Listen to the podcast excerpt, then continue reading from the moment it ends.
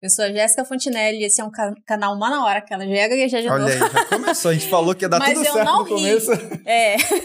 Ó, a gente já vai começando nesse clima aqui, que hoje vai ser piada atrás de comédia, né? Vai ser coisa divertida hoje, hein? Ó, a gente vai começar abrindo esse episódio com um casal que é empreendedor e aí eles vão se apresentar aqui um pouco pra gente. Pode começar, Carol.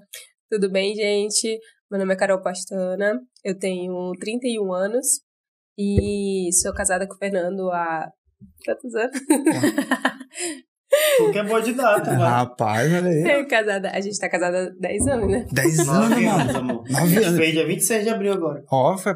Olha. Rapaz, mas mas é porque a gente já se conhece uma vida inteira, é por isso, amor. Ah. Entendeu? Ei, quero Ah, saber vai essa que história. cola. Fala aí, Fernando. Fala galera, meu nome é Fernando, sou mais conhecido como Fernando Bravo, sou, sou barbeiro, empreendedor, pai, marido às vezes. Ma- sou marido. Só às vezes. E só às vezes, assim, quando ela não tá com raiva de mim. Seja muito bem-vindo, espero que vocês curtam o que vai estar acontecendo aqui hoje. Só chegar mais. Show de bola, cara. Que legal. ó, Nove anos. E bravo, rapaz, mas bravo Eu de braveza é o nome mesmo? é, é sobrenome mesmo. É o nome de guerra. Ah, entendi. Entendi. Ah, nome, de... É, não, não. nome é, artístico, não. é de guerra mesmo. É de guerra. É de batalha, né? É, mano. É da porque batalha, né? É dias de luta, é dias de luta. Mano. Na verdade, quem deu esse codinome pro Fernando foi os próprios clientes, porque foi o fato Ah. do Fernando ser louro e tal.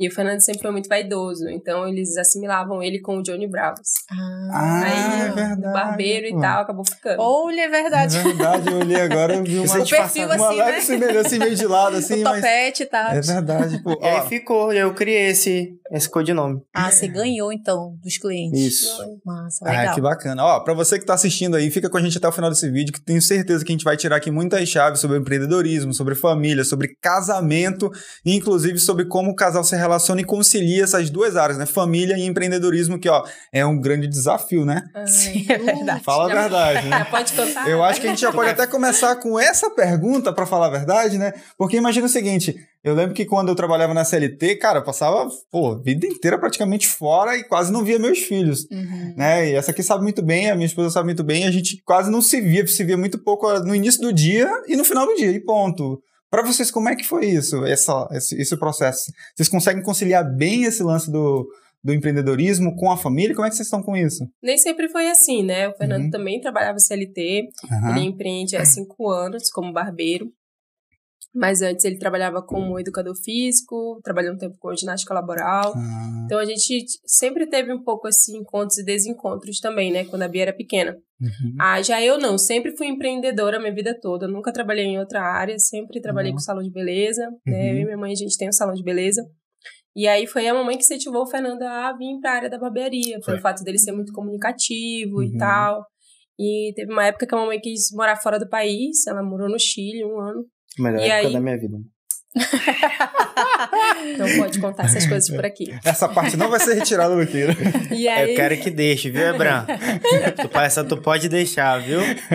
E aí ela ficava muito preocupada de como que eu ia administrar sozinho o salão, a Ah. Bia, a casa, né? Porque ela sabia muito bem como fazer isso. E aí ela começou a incentivar o Fernando, ó, Fernando, porque tu vai ser barbeiro e tal. E aí foi quando ele tomou uma decisão mesmo e veio pro mundo da barbearia. A gente trabalhou um tempo junto, mas agora a gente trabalha separado. Olha, Ah. a tua sogra foi visionária, amigo. Foi, Vamos né? lá. Começa a É pra falar, não? Quer que eu só continue falando? Não, ela... É, não, balança a cabeça. Não, na né? verdade, assim, muita, muitas pessoas, elas precisam desse start. Porque é muito fácil falar, eu comecei. Mas peraí, e a pessoa que te deu o, o primeiro empurrão? Uhum. Sim. A pessoa que te deu aquele, aquele ar de coragem. Porque de verdade, você sair de algo que você já faz, que você gosta, pra ir a algo novo, Aham. dá medo. Pô. Ah, então, tu exercia a parte de educação física, mas tu gostava daquilo. Sim, é sim. diferente quando, por exemplo, eu me formei em arquitetura, sou arquiteta. Mas aí eu não gostava de fazer. frustrada, então, e- né? Exatamente. Uhum. Então, eu mudei assim sem problema nenhum. Então, na verdade, tu já gostava do que tu fazia. Já. Aí É tu por- foi pra uma outra área. e É porque a minha vida era de atleta. Hum. Apesar de não parecer hoje. eu entendi esse riso. Começa contando essa história depois. Foi você, foi você que falou, não? Mas você e o Tiffany. É, mas tu já era atleta, então? Já, mano, eu era jogador profissional de futebol. Ah. Engoli a bola agora, mas Ah, tá tá. de boa.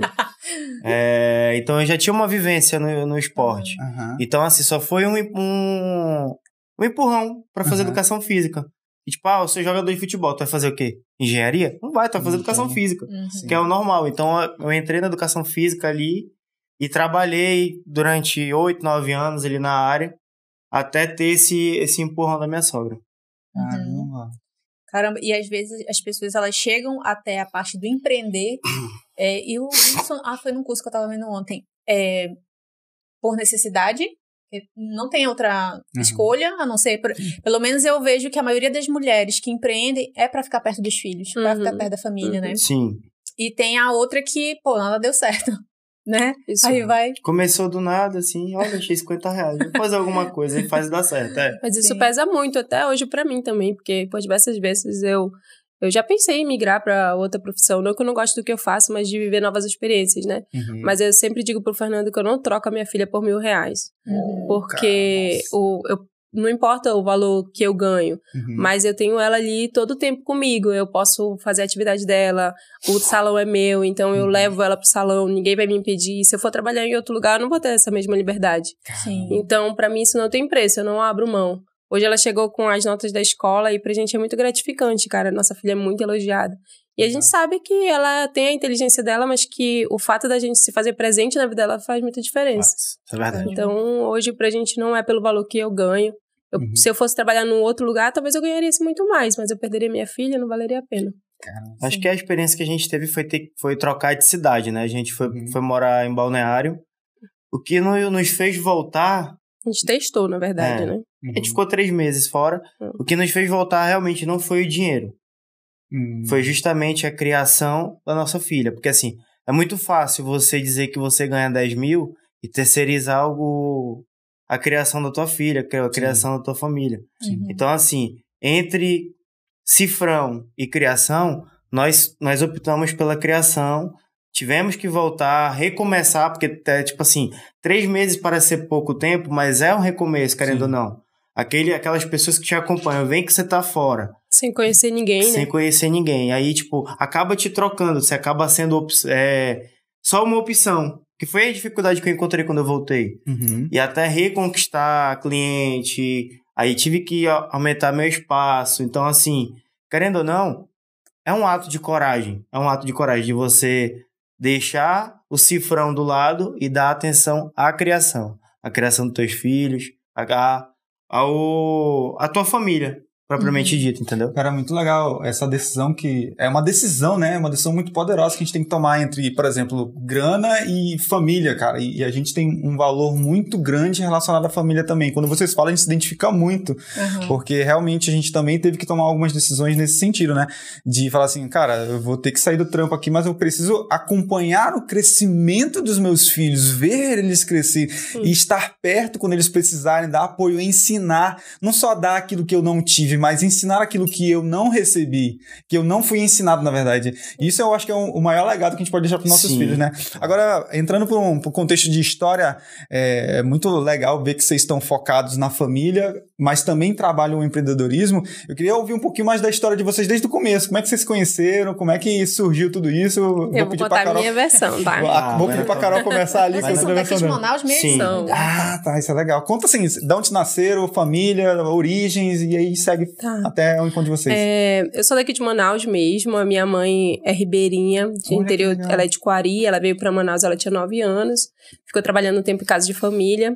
E ela casou com meu pai, ela tinha 14 anos, meu pai 24. Casou não, se juntaram, né? Aham. E a minha mãe disse que na época não era amor, porque ela nem sabia o que era amor, né? Mas acabou se Uhum. relacionando com meu pai. Só que quando eu ela engravidou de mim, o meu pai assumiu ela como mulher mesmo, eles passaram a viver junto. Mas que por falta de maturidade eles não souberam lidar com a relação e eles se Ah. separaram, eu tinha 13 anos. Uhum. Nesse período, a gente morava num bairro aqui perto do Shopping Sumaúma, né? Uhum. E a minha mãe começou a trabalhar fora pra sustentar, era eu e minha irmã. Tenho uma irmã que é cinco anos mais nova do que eu. E aí a gente passava o dia trancada dentro de casa, só saía direto pra ir pra escola, porque a mamãe trabalhava o dia todo. Caramba. O meu pai morava perto, mas a gente não tinha tanto contato, porque o fim do casamento deles foi bem turbulento. E aí, é, foi nesse período mais ou menos que eu conheci o Fernando, porque eu sempre fui aquela moça mais reservadinha da escola, né? Uhum. Tinha uma, duas amigas, aquela menina que tirava notas altas, mas que não era muito relacionada. Já o Fernando, nem, Conta a tua parte. nem Conta só da... nem tanto, né? E aí, a gente estudava na mesma escola, que era a Aldeia do Conhecimento, né? Ah, que estava recém-inaugurada aqui Verdade. em cima. E aí, foi o primeiro ano da escola, inclusive, e a gente foi transferido pra lá. Uhum. E o Fernando era da mesma escola, mas não da mesma sala, só que a gente tinha amigos em comuns. Ah. E aí eu conheci ele de vista, mas a gente não conversava, né? Que essa parte eu vou falar. E aí, Ah, tá. e aí um dia ele foi fazer um trabalho da escola quando ele passou na minha rua. Só que a menina que ele ia fazer o trabalho da escola morava na rua da frente. E aí quando ele passou, eu tava lavando roupa. E aí ele me viu lá espremendo roupa, estendendo roupa. E aí ele, ei, tu sabe onde que é a casa da Jéssica e tal? Aí eu, ah, é logo ali. Porque como ele já tinha me visto na escola, né? Uhum. Então, beleza. Mano, quando eu cheguei no outro dia na escola, Tava todo mundo sabendo. todo mundo lá na porta, né? Ele me via, ele pegava a mochila dele e fingia que tava lavando roupa e tal, estendendo Ah, roupa. da mãe. Cara, sério, como eu? Tu acha que eu ia fazer um negócio desse? Ia não, né, Fernando? Não, Cara, eu fiquei com muita raiva dele, olha. E aí, por conta disso, assim, as nossas histórias se marcaram e a gente não passou a ser amigo, né? Mas a gente passou a se conhecer. E aí acabou que era a sétima série. Quando foi no oitavo ano, a gente teve a oportunidade de fazer a prova para passar para o senador, que era a melhor escola, né, da cidade nova, referência no médio e tal.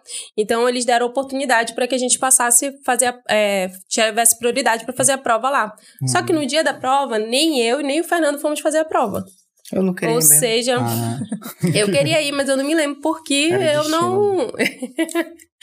por que eu não fui fazer a prova. uhum. E aí acabou que nós ficamos matriculados automaticamente numa aldeia, né? E Uhum. todos os nossos amigos foram pro senador. Caramba.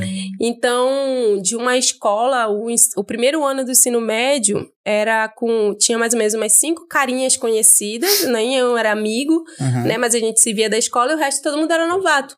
Então acabou que aquela turma se uniu. E a gente Ah. passou o primeiro, segundo e terceiro ano estudando juntos. Olha que legal. Mas a gente era só amigo. Tipo, Uhum. mais amigo mesmo. A gente montou Grêmio na escola. Eu vou já ca- causar emoção na história, Ah, vai. tá. A gente criou Grêmio na escola. A gente fez muita coisa legal. Uhum. E aí a gente só veio começar a namorar um ano depois que a gente já tinha terminado a escola. Ah, entendi. Depois eu deixo tu contar, médio. amor. Ai, Você se empolga. tá? ai, eu fiquei, fiquei nervosa, emociona. eu fiquei nervosa. Eu fiquei nervosa com o que, que tu vai querer contar. Tem medo? Fala a tua parte aí, Fernando. Bom, me chamo Fernando. Você já sabe. Sou de Manaus. Eu. Teus pais são daqui também? Meu, meu pai é cearense, minha mãe é paraense. meu- Eu tenho um lado engraçado, o outro ladrão. Ah, entendi. Entendeu? No ruim, no ruim, a gente rouba a, a risada. Ah, tá. É boa. mas a estratégia é boa. E eu perdi minha mãe com 12 anos. Entendeu? Então, assim, Pô, Fernando, caramba, tu nunca. faz uma piada e depois conta uma notícia dessa, eu fiquei todo, eu fiquei todo errado aqui. E agora eu continuo rindo ou não? Eu, ficava, eu fiquei todo errado aqui, eu tava rindo. Vai, Fernando, continua. Então, assim, eu perdi minha mãe com 12 anos e fui criado pela minha madrasta. Na verdade, desde os 8 anos, a minha madrasta me criou. Uhum. já era casada com meu pai. E eu não. Eu falo assim, levando um pouco pro lado do relacionamento até chegar à história. Uhum. Eu sempre falo isso pro meu pai. Eu nunca tive o meu pai como exemplo de marido. Eu tive meu pai como exemplo de pai, de homem trabalhador. Exemplo de marido eu tenho meu avô. Ah, Meu avô faleceu aí com 92 anos e eu aprendi muito com ele isso daí. Porque mesmo quase 30 anos que a minha avó, é, minha avó era falecida, cara, não tinha uma vez que eu não chegasse lá com meu avô, ele, meu, meu filho, É quando a cesarina, quando que não sei o que, Sempre quando... falava dela. Então, eu tenho aquelas histórias e eu peguei aquele exemplo pra mim. Uhum. Aí eu vou chegar na, na, na parte que eu conheci a Carol. Por quê? Naquela idade eu tomei decisões de qual relacionamento eu queria. Pra casar, tá? Parte que não. né? Essa a gente Pra passa. casar. pra casar. Aham. Mas voltando, eu conheci a Carol é, nessa, nessa situação. E eu, como um cara sério, não zoei com ela Aham. a semana toda. É Foi só- o mês. Só, tá. Foi o mês. Uhum. Não, eu zoei muito a Carol, mas E toda vez que eu via a Carol, eu. Ei, lavadeira! É zoeiro não, né? Não. Ei, lavadeira e tal, e. Beleza. Acho que meu celular tá tocando. Deixa eu tocar, esquenta. Vai. E ficou e tal. aqui- Aquilo ali criou-se uma proximidade, não uma amizade. Uhum. Como ela falou, na, na oitava série, que a gente foi tá na mesma sala. E eu vou te falar quem era a Carol como minha amiga. Ah, tem essa parte também. né? Tem. Ah, Porque já foi solteiro, né? já. Claro. Aham. Lembra daquela amiga que armava pra te ficar com as outras? Lembro. Era a Carol. Ah, tá. Ela tinha essa estratégia, era? É, não, não sei. Não, na verdade. Não, não, não. Eu, eu, eu preciso me defender, não vou deixar ficar é. Vou ficar calada, não. Não vou, não vou. Na verdade, ele fala pra todo mundo que eu paquerava ele, né? Eu achava ele bonito, porque ele realmente era bonito, né? Era. Ele era. É, né? Ele era lourinho, casa, dos né? olhos azuis, verde, né, na verdade. E aí, quem que não olha? Todo mundo olha. Acaba sendo aquele padrão de beleza, né, que todo mundo acha diferente, que né, é diferente. E aí... e aí, mas, eu, apesar de admirava ele, mas o Fernando era muito galinheiro, e aí ele ficava com todas as minhas Ah, amigas, tá, entendeu? entendi. Então não havia nenhuma possibilidade da gente ficar junto, assim. Nunca, de verdade, diante de Deus, eu nunca olhei pro Fernando assim, de dizer assim, cara, esse é o homem da E minha no- vida. esse E no, Casar, né? e no terceiro ano? Não, também não. Não, também não. No terceiro ano tem aquelas Ah. festinhas que fica de encerramento da escola, que nem tem mais Ah, aula. Aham. E aí o Fernando foi me prensando na parede, assim, e aí me tascou um beijo. E aí eu fiquei olhando e, para com graça, Fernando, não sei o que e tal. Aí ele, não, vai dizer que tu não gostou e tal. Mas aí acabou com isso. Mas a porque- pergunta que não quer calar, tu gostou? Até hoje, Eu não me né? lembro. É. Não, mas não foi por causa desse beijo, não. Uhum. E aí eu disse pra ele que, na verdade, eu, eu acho que ele só me beijou porque ele olhou pra escola e eu era a única menina que ele ainda não tinha ficado, né? Ah, aí acho que era pra lavar o nome, sabe? Aham. Saí com honra. Assim, ó, Tudinho. Aí continua, velho. E aí nós ficamos um ano longe, sem se ver. Aham. E, cara, do nada me veio a ideia assim, eu vou ligar pra Carol, porque a minha ideia sempre foi reunir a galera da escola e tá todo mundo junto. Acho que Porque todo mundo pensa assim. começa a faculdade, É. né? Cada um vive a sua vida. E aí eu liguei pra Carol e tal, eu liguei pra uma amiga, uma amiga nossa, pra conseguir o número da Carol, e eu tinha falado com ela, não, vamos se reunir, vamos. Liguei pra Carol, mais legal quando eu falei assim, oi, queria falar com a Carol, eu... Oi, nego, olha a minha cor. Na verdade, eu pensei que era outro amigo nosso, o Wendel, entendeu? Ah, Quando ele falou, oi, Carol, não A sei o quê, tu lembra de mim? De outras coisas. Ah, tá. Aí eu disse, ai, eu lembro sim, oi, nego, tudo bem e tal. Aí ele disse tudo. Aí eu não me lembro, acho que foi uma risada, alguma eu falei, coisa. tu sabe quem tá falando? Aí quando ele falou foi que eu não era, né, quem eu tava pensando. Uhum. Aí, amor. Aí eu liguei, eu falei, não, tu mora no mesmo lugar e tal, moro. Ó, eu vou jogar bola e eu vou passar aí. Uhum. Ah, tá bom. Peguei, passei lá e tal. Bora comer? Eu todo sujo do futebol, bora. A gente saiu pra comer e tal. Quando ela desceu do carro, sabe aquela olhada que tu dá? Você fala, não era assim, não? Essa pessoa mudou, né? Não, Foi era verdade. assim. Eu olhei, eu falei, hum. A minha cabeça girou, vai rodar. O olho brilhou. Minha cabeça só passava assim, vai rodar, vai rodar. Tava só o Ludinho aqui já, só. Aí, mano. Aí chegou, tipo, comeu e tal. E até então, de verdade, não tinha conversa pretensiosa de nada. Era mais pura amizade. A olhada que, eu- que eu dei foi... Aham. Aquela conversa pura mesmo, tipo, lembrando histórias da escola. Rindo, e aí. brincando e tal. É, f- foi muito divertido naquele dia. Até a volta. Aí quando ele foi, me deixou em casa. Aí a gente já era mais meia-noite, eu acho, É. né? Não tinha mais ninguém Se na você rua. tá assistindo, eu vou te dar, dar uma dica. Cheguei assim, eu falei, eu olhei, a gente conversou num papo e tal. Eu falei, posso te dar um beijo? Ela falou, ah, pode, pessoa cara no rosto. Eu puxei, olha. Era. Foi assim mesmo. Ele, a gente foi se. A gente foi se abraçar. E aí, quando ele ah, eu vou te dar um beijo. Eu, ah, tá bom, né? Tá. Inocente. E aí ele veio e tascou um beijão. Mas só que saindo dali, Essa ela gostou. filho. Ah, tá. saindo dali, eu não. Em nenhum momento passou pela minha né? cabeça que aquilo fosse pra frente, Ah, a gente entendeu? vai casar agora. É, não, foi. Vamos um- casar, ter um filho e vai embora, E né? até porque eu tinha acabado de sair de um relacionamento Vai super chegar a parte mais engraçada, mas... Foi. A gente tinha acabado. Eu, eu tinha acabado de sair de um relacionamento muito turbulento, então, Uhum. tipo, não tava com foco em ninguém, entendeu? Uhum. Então ele apareceu ali, tinha se divertido e tal, mas eu não. Naquele tempo nem todo mundo tinha telefone, né? A gente. Uhum. Então eu acho que era o primeiro ano, inclusive, que eu tinha um celular. E aí o Fernando. Era na época do Orkut, né? Caramba, faz tempo. E aí, Olha, vai entregar a idade. Vai- já entregou, já, que ela falou no começo. Né? Ainda bem que ela não falou que era do flogão. Ah, não, era o Orkut. Orkut. E aí eu passei meu contato pro Fernando, mas não fiquei esperando ele me ligar, nada Uhum. disso. E é tanto que passou acho que uns dois, três dias ele me mandou uma mensagem, mas também uma mensagem despretensiosa, né? E aí, como tu tá? Não sei o quê, tá tudo bem? Vamos marcar pra sair de novo? Vamos! E beleza, foi isso. E aí foi ficando, foi ficando. E eu sou ruim de data, Diogo. Ah, é? Isso era 9 de maio. Ruim de Não data. era não, amor. Era 9 de maio. Data do primeiro beijo foi 9 de maio, amor. É ruim de data pra caramba, cara. Tá Não, bagunçando, eu que sou ruim. Não, era 9 de maio, real. E aí depois Foi, disso, porque cara? assim, foi um tempo muito curto que a gente começou a namorar. Porque, por exemplo, ela faz aniversário dia 16 de maio. Sério? 16 de maio? Isso é comigo. Mentira. Cara, Olha aí. Só falta tu fazer aniversário no mesmo dia Por isso que ela é legal, gente, abraça e pelo amor de Deus. A gente se abraça e sai correndo. Ah, então Tu pronto. entendeu o jeito sério, né? entendi. né? E o meu é uma semana depois, ou seja, o meu é dia 23 agora. Ah, tá. É o teu, mano? É o teu também, velho? Quase acreditei que tu olhou. Hum, Eu tava comemorando.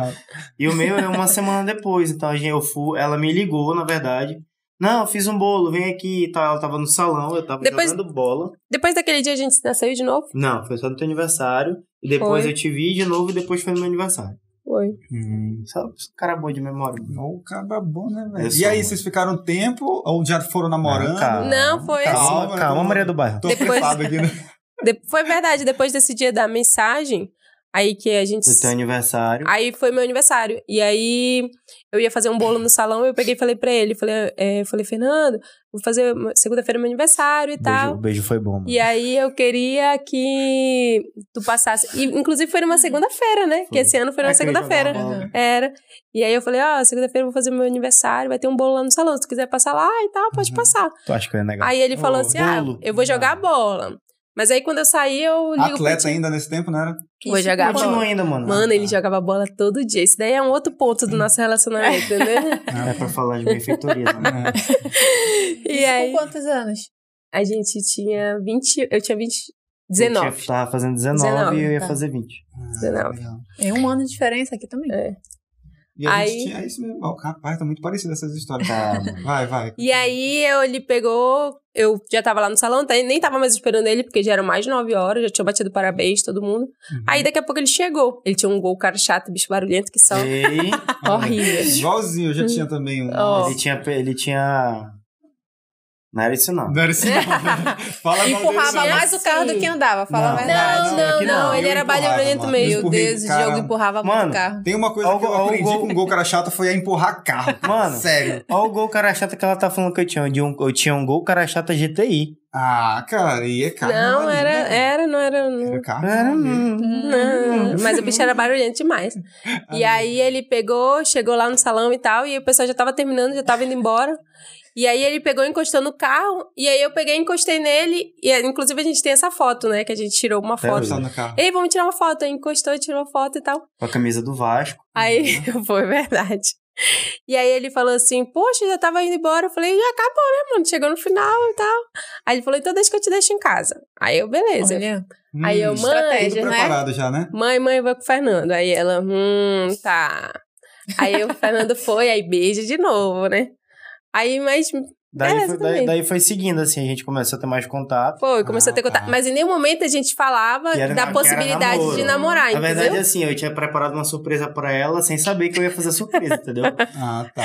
Quando Que foi na semana É, seguinte. foi na semana seguinte. Quando foi no dia do meu aniversário, eu falei assim: Não, vou- a gente vai pro cinema, vou lá na casa da minha tia, lá no centro, de lá a gente vai pro cinema. Ele disse, Bora. bom, é, eu fui no teu aniversário, agora tu vai no meu. Eu, ah, tá bom. Aqui se faz, aqui se paga.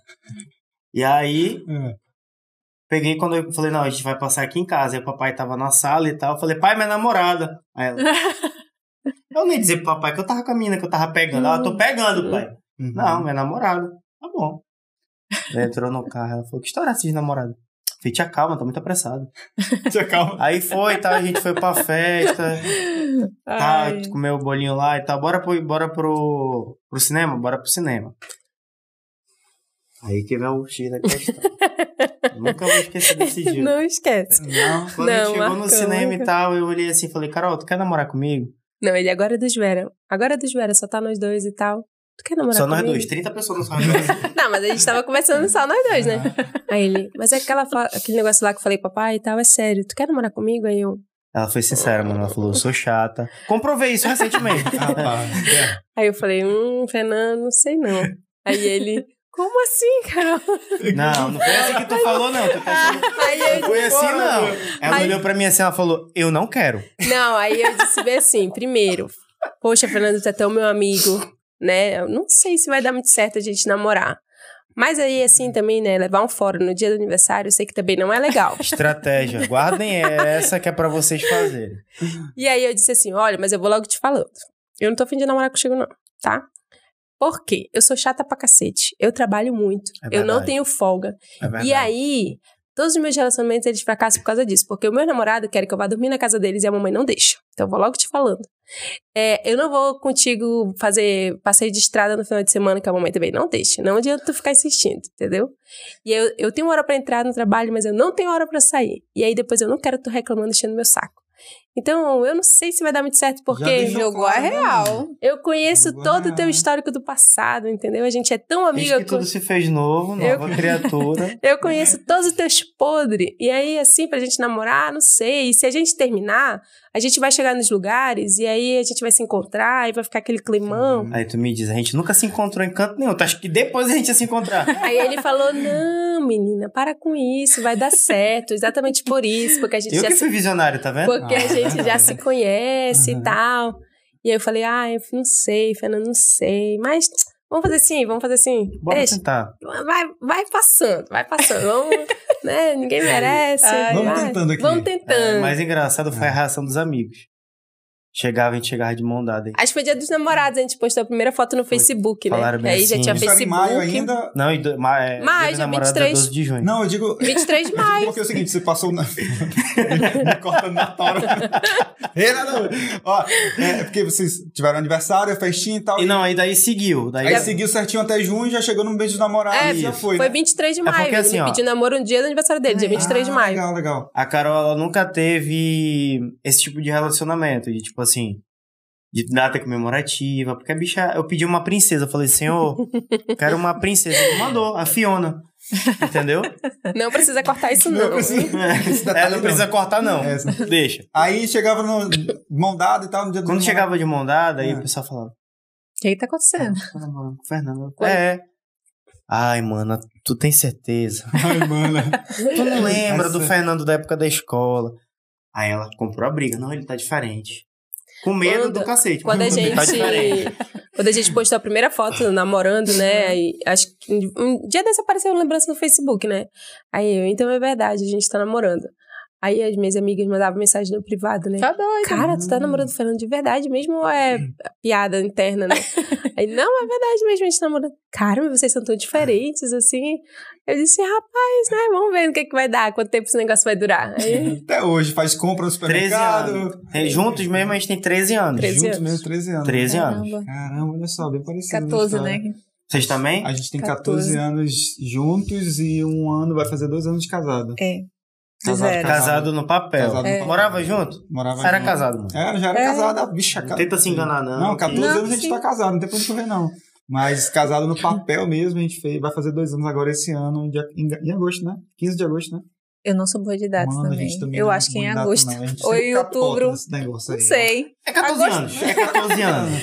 Mas e aí, depois disso, foi seguindo o namoro? Foi, foi seguindo. Então, a Carola nunca teve essa, essas datas comemorativas. Então, assim, bora comemorar 12, 12, 12 de junho e tal, dia dos namorados, a gente foi pro Selva Park. Olha. Caramba, que legal, mano. Olha só, cara. Que... Tá na história. Selva Park. né? Selva Park tá na história. Então, Aham. a gente foi lá, comemorou e tal. Então, tipo assim, a gente, eu sempre dei atenção a, a essas coisas. Por quê? Porque eu sei que é importante. Uhum. Porque criar, é, construir um relacionamento não é só beijo, abraço e, os benefícios. Tem que ter memoriais aí. Tem que ter memorial, Sim. porque É, assim, cara. quando você faz coisas que sejam marcantes, por exemplo, a Carol nunca tinha ido no circo. A primeira Uhum. vez que ela foi no circo foi comigo. Foi verdade. massa, E a gente tem é. essa foto até hoje. Então, assim, querendo ou não, pra muitos é uma coisa besta. Ah, pô, mas Uhum. o circo. Mas não é, mano. Não é. São coisas, são coisas que realmente são importantes. E Uhum. lembra do que eu falei? De quem eu escutei, de quem eu tinha como exemplo, e eu escutava essas coisas. De mandar rosa, de fazer cartinha, era meio fresco, mas de. Lembrei da branca. era meio fresquinho, não por causa do fresco. Gratuito. tá vendo a conversa pegou dele ali. mano. Não, o Fernando não admite, mas ele sempre fez o lado mais romântico da história. É, não. É. Não, não, eu admito. É, eu admito. Eu, É. É, lembra que ela é a Fiona? É, Bruta tá. Ura. É, o Fernando gostava de preparar surpresa. Ah. Inclusive, tô sentindo falta, hein? Ó, tá gravado. Essa parte tu corta. Essa parte. Ei, mas sabe uma Mas- parada que eu achei muito legal? Tu quer comentar? Não, eu queria fazer uma pergunta pra Carol. É, Ai, é porque essa parada do, do, do não receber, não, não dar carinho, também tem a ver com o receber. Sim. Então, assim, durante a tua infância, tu recebeu isso e a- Não. Eu imaginei. Hoje a gente tem isso bem claro também, que Uhum. durante a pandemia a gente veio estudando bastante sobre mentalidade, né? Uhum. Sobre ressignificação. A gente se aprofundou muito nisso, desenvolvimento pessoal, até pra. Acho que quando a gente tem filho, a gente tem esse anseio, É né? De melhorar Uhum. eh, essa experiência dos nossos filhos. Sim. Então a gente conversa muito sobre isso, eu e o Fernando. E hoje a gente entende, né, que a Uhum. gente era assim, porque a minha mãe, ela sempre teve, né, esse estereótipo masculino muito aguçado, Ah, pelo é. fato dela ter sido um pai mãe, Sim. né? Ela, então ela precisava mostrar aquela força, ela precisava prover, ela precisava ser a disciplinadora, Essa né? ali, ela cara? precisava, ela precisa até hoje, né? Uhum. E ela- nós somos três irmãos. E ela continua sendo solteira hoje, né? Então, Por enquanto, né? é, é por Depois de ontem. Ah, Não pode contar ainda, Ah, tá?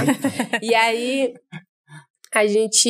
Então, eu acabei aprendendo, né? Ter, Uhum. Ser esse reflexo dela, né? De ser uma Uhum. pessoa mais.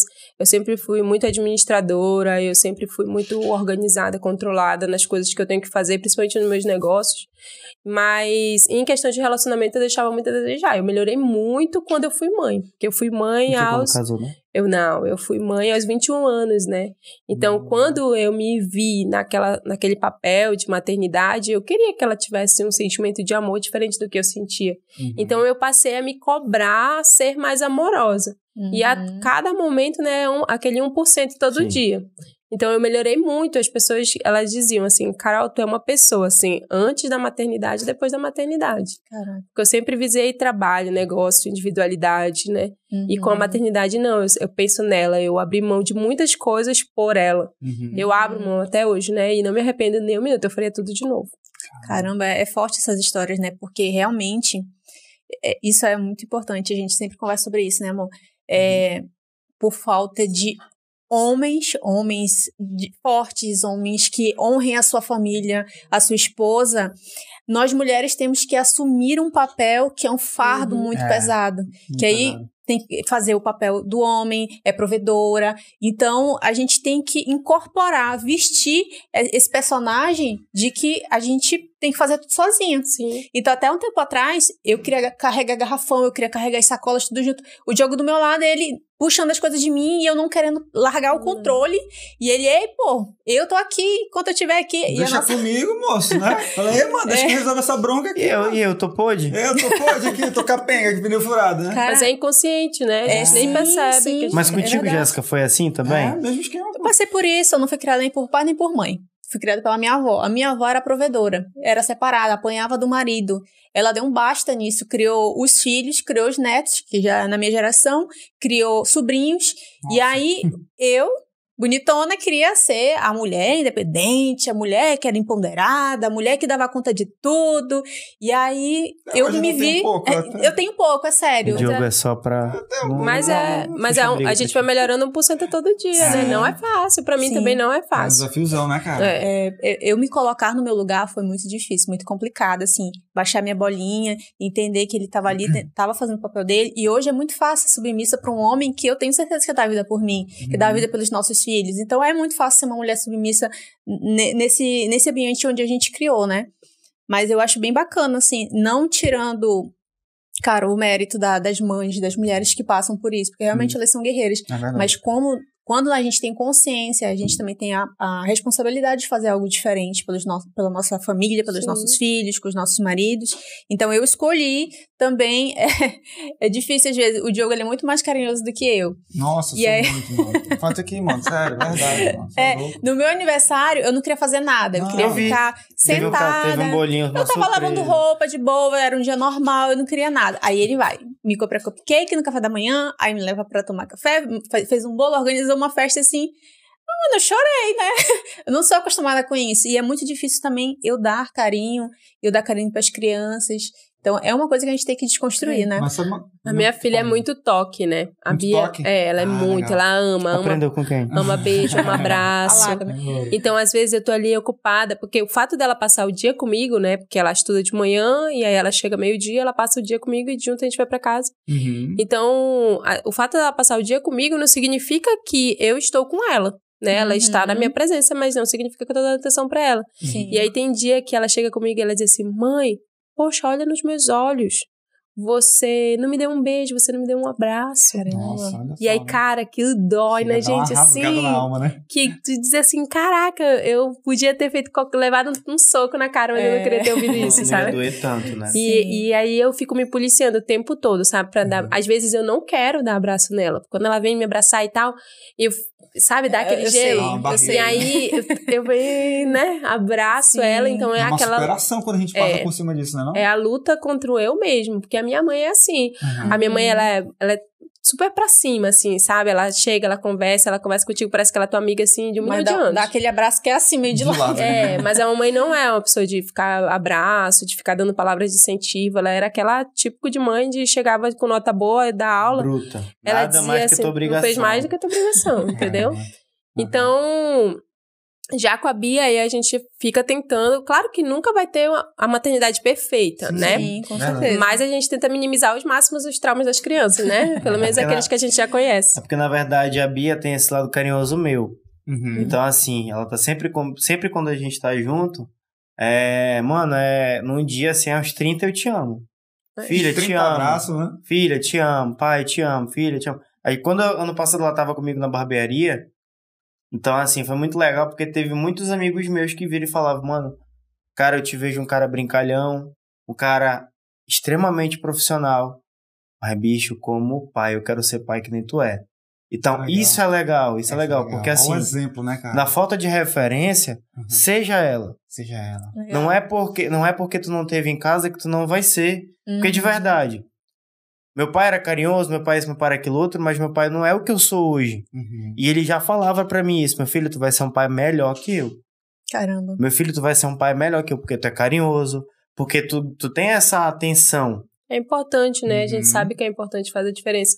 Uma vez eu vi da minha irmã também, ela falou assim, cara, é, às vezes eu tenho aquela sensação de que casamento não vale a pena, mas quando eu olho pra vocês, é, vocês são um exemplo pra mim de, de Nossa. casamento.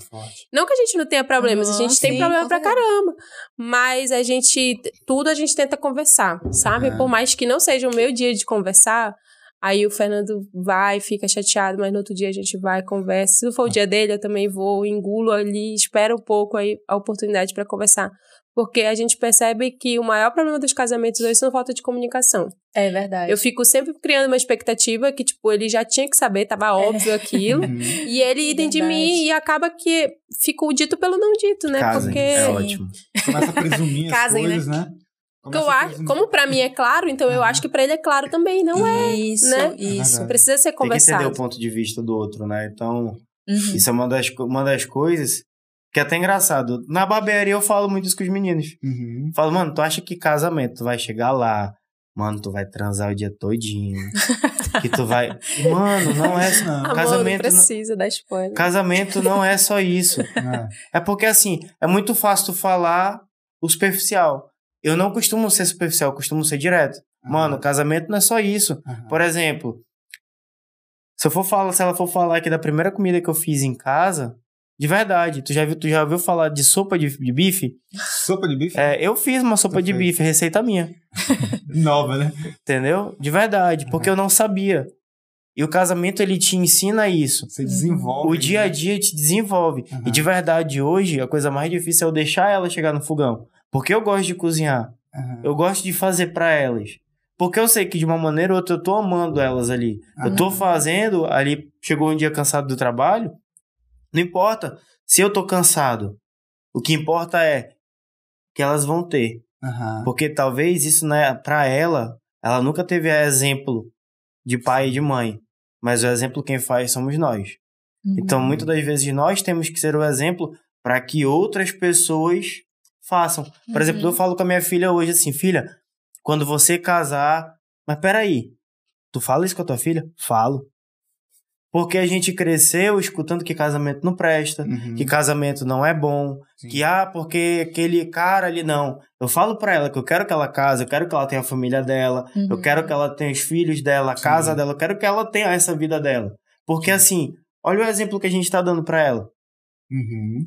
entendeu? Então o Verdade. exemplo maior ela tem em casa, de como ela vai querer o marido dela, de como ela agir como esposa, como ela agir como mãe.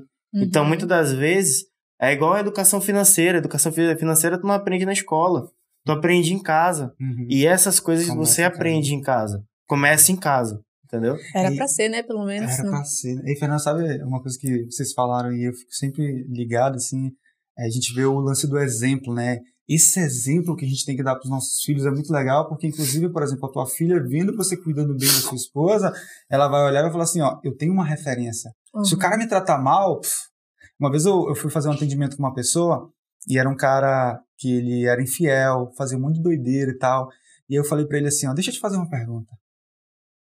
Tu quer que a tua filha encontre um marido igual você está sendo com a sua esposa? Cara, esse cara começou a chorar.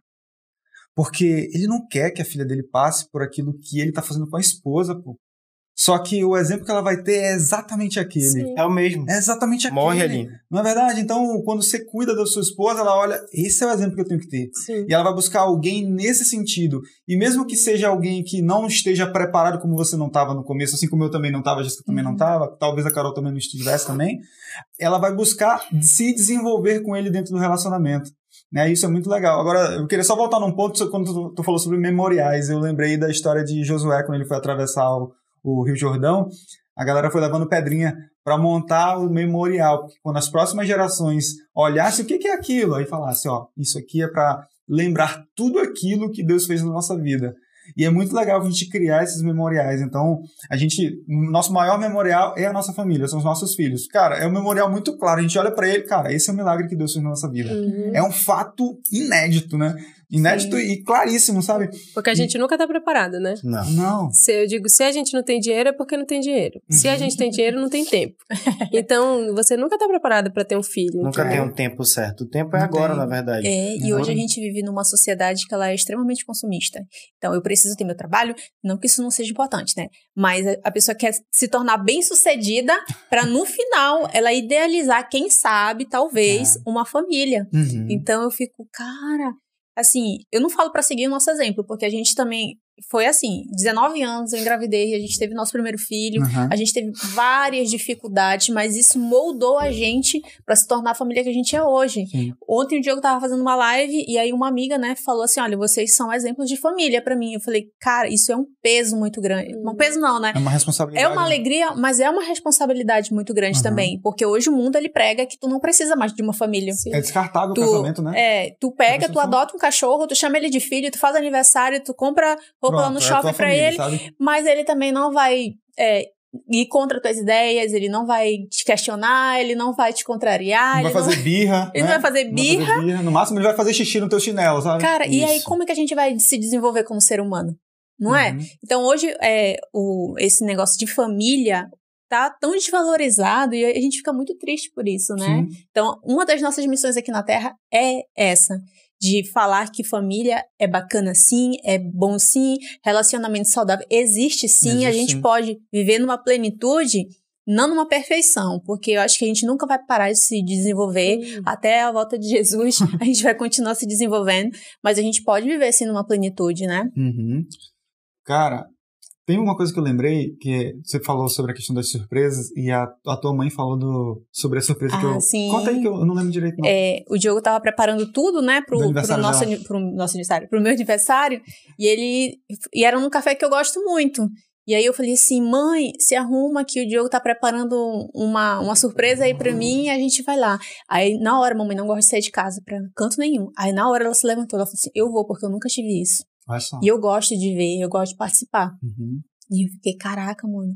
Ela não teve, assim, sabe, um, um, um referencial, assim, um marido que honrasse ela, sabe? Ela é muito guerreira. Mas eu achei muito interessante, até compartilhei contigo depois, né? Sim. Eu falei, poxa, é, é muito bacana a gente estar também podendo trazer essa oportunidade. De Hoje a gente mora todo mundo junto, ela vê como. Ela vê tudo, né? As nossas imperfeições. Às vezes a gente chega- acaba de chegar da igreja, a gente tem uma treta ali, ela nem parece que chegaram da igreja.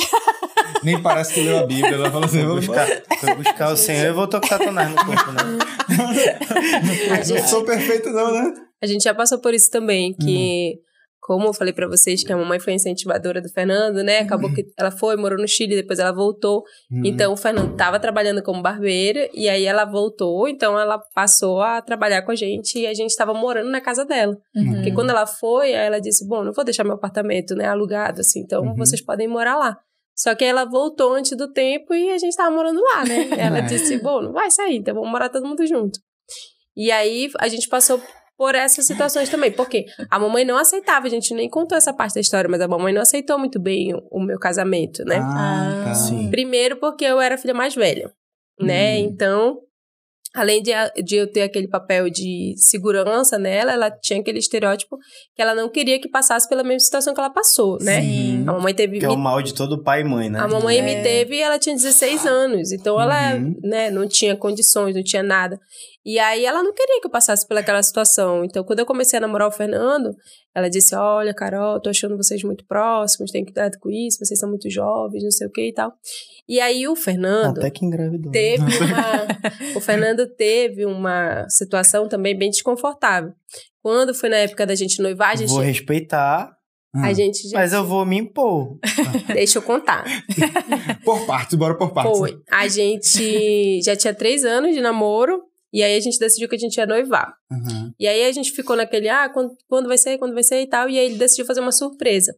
Então, pra ele fazer surpresa, ele decidiu contar pra mamãe.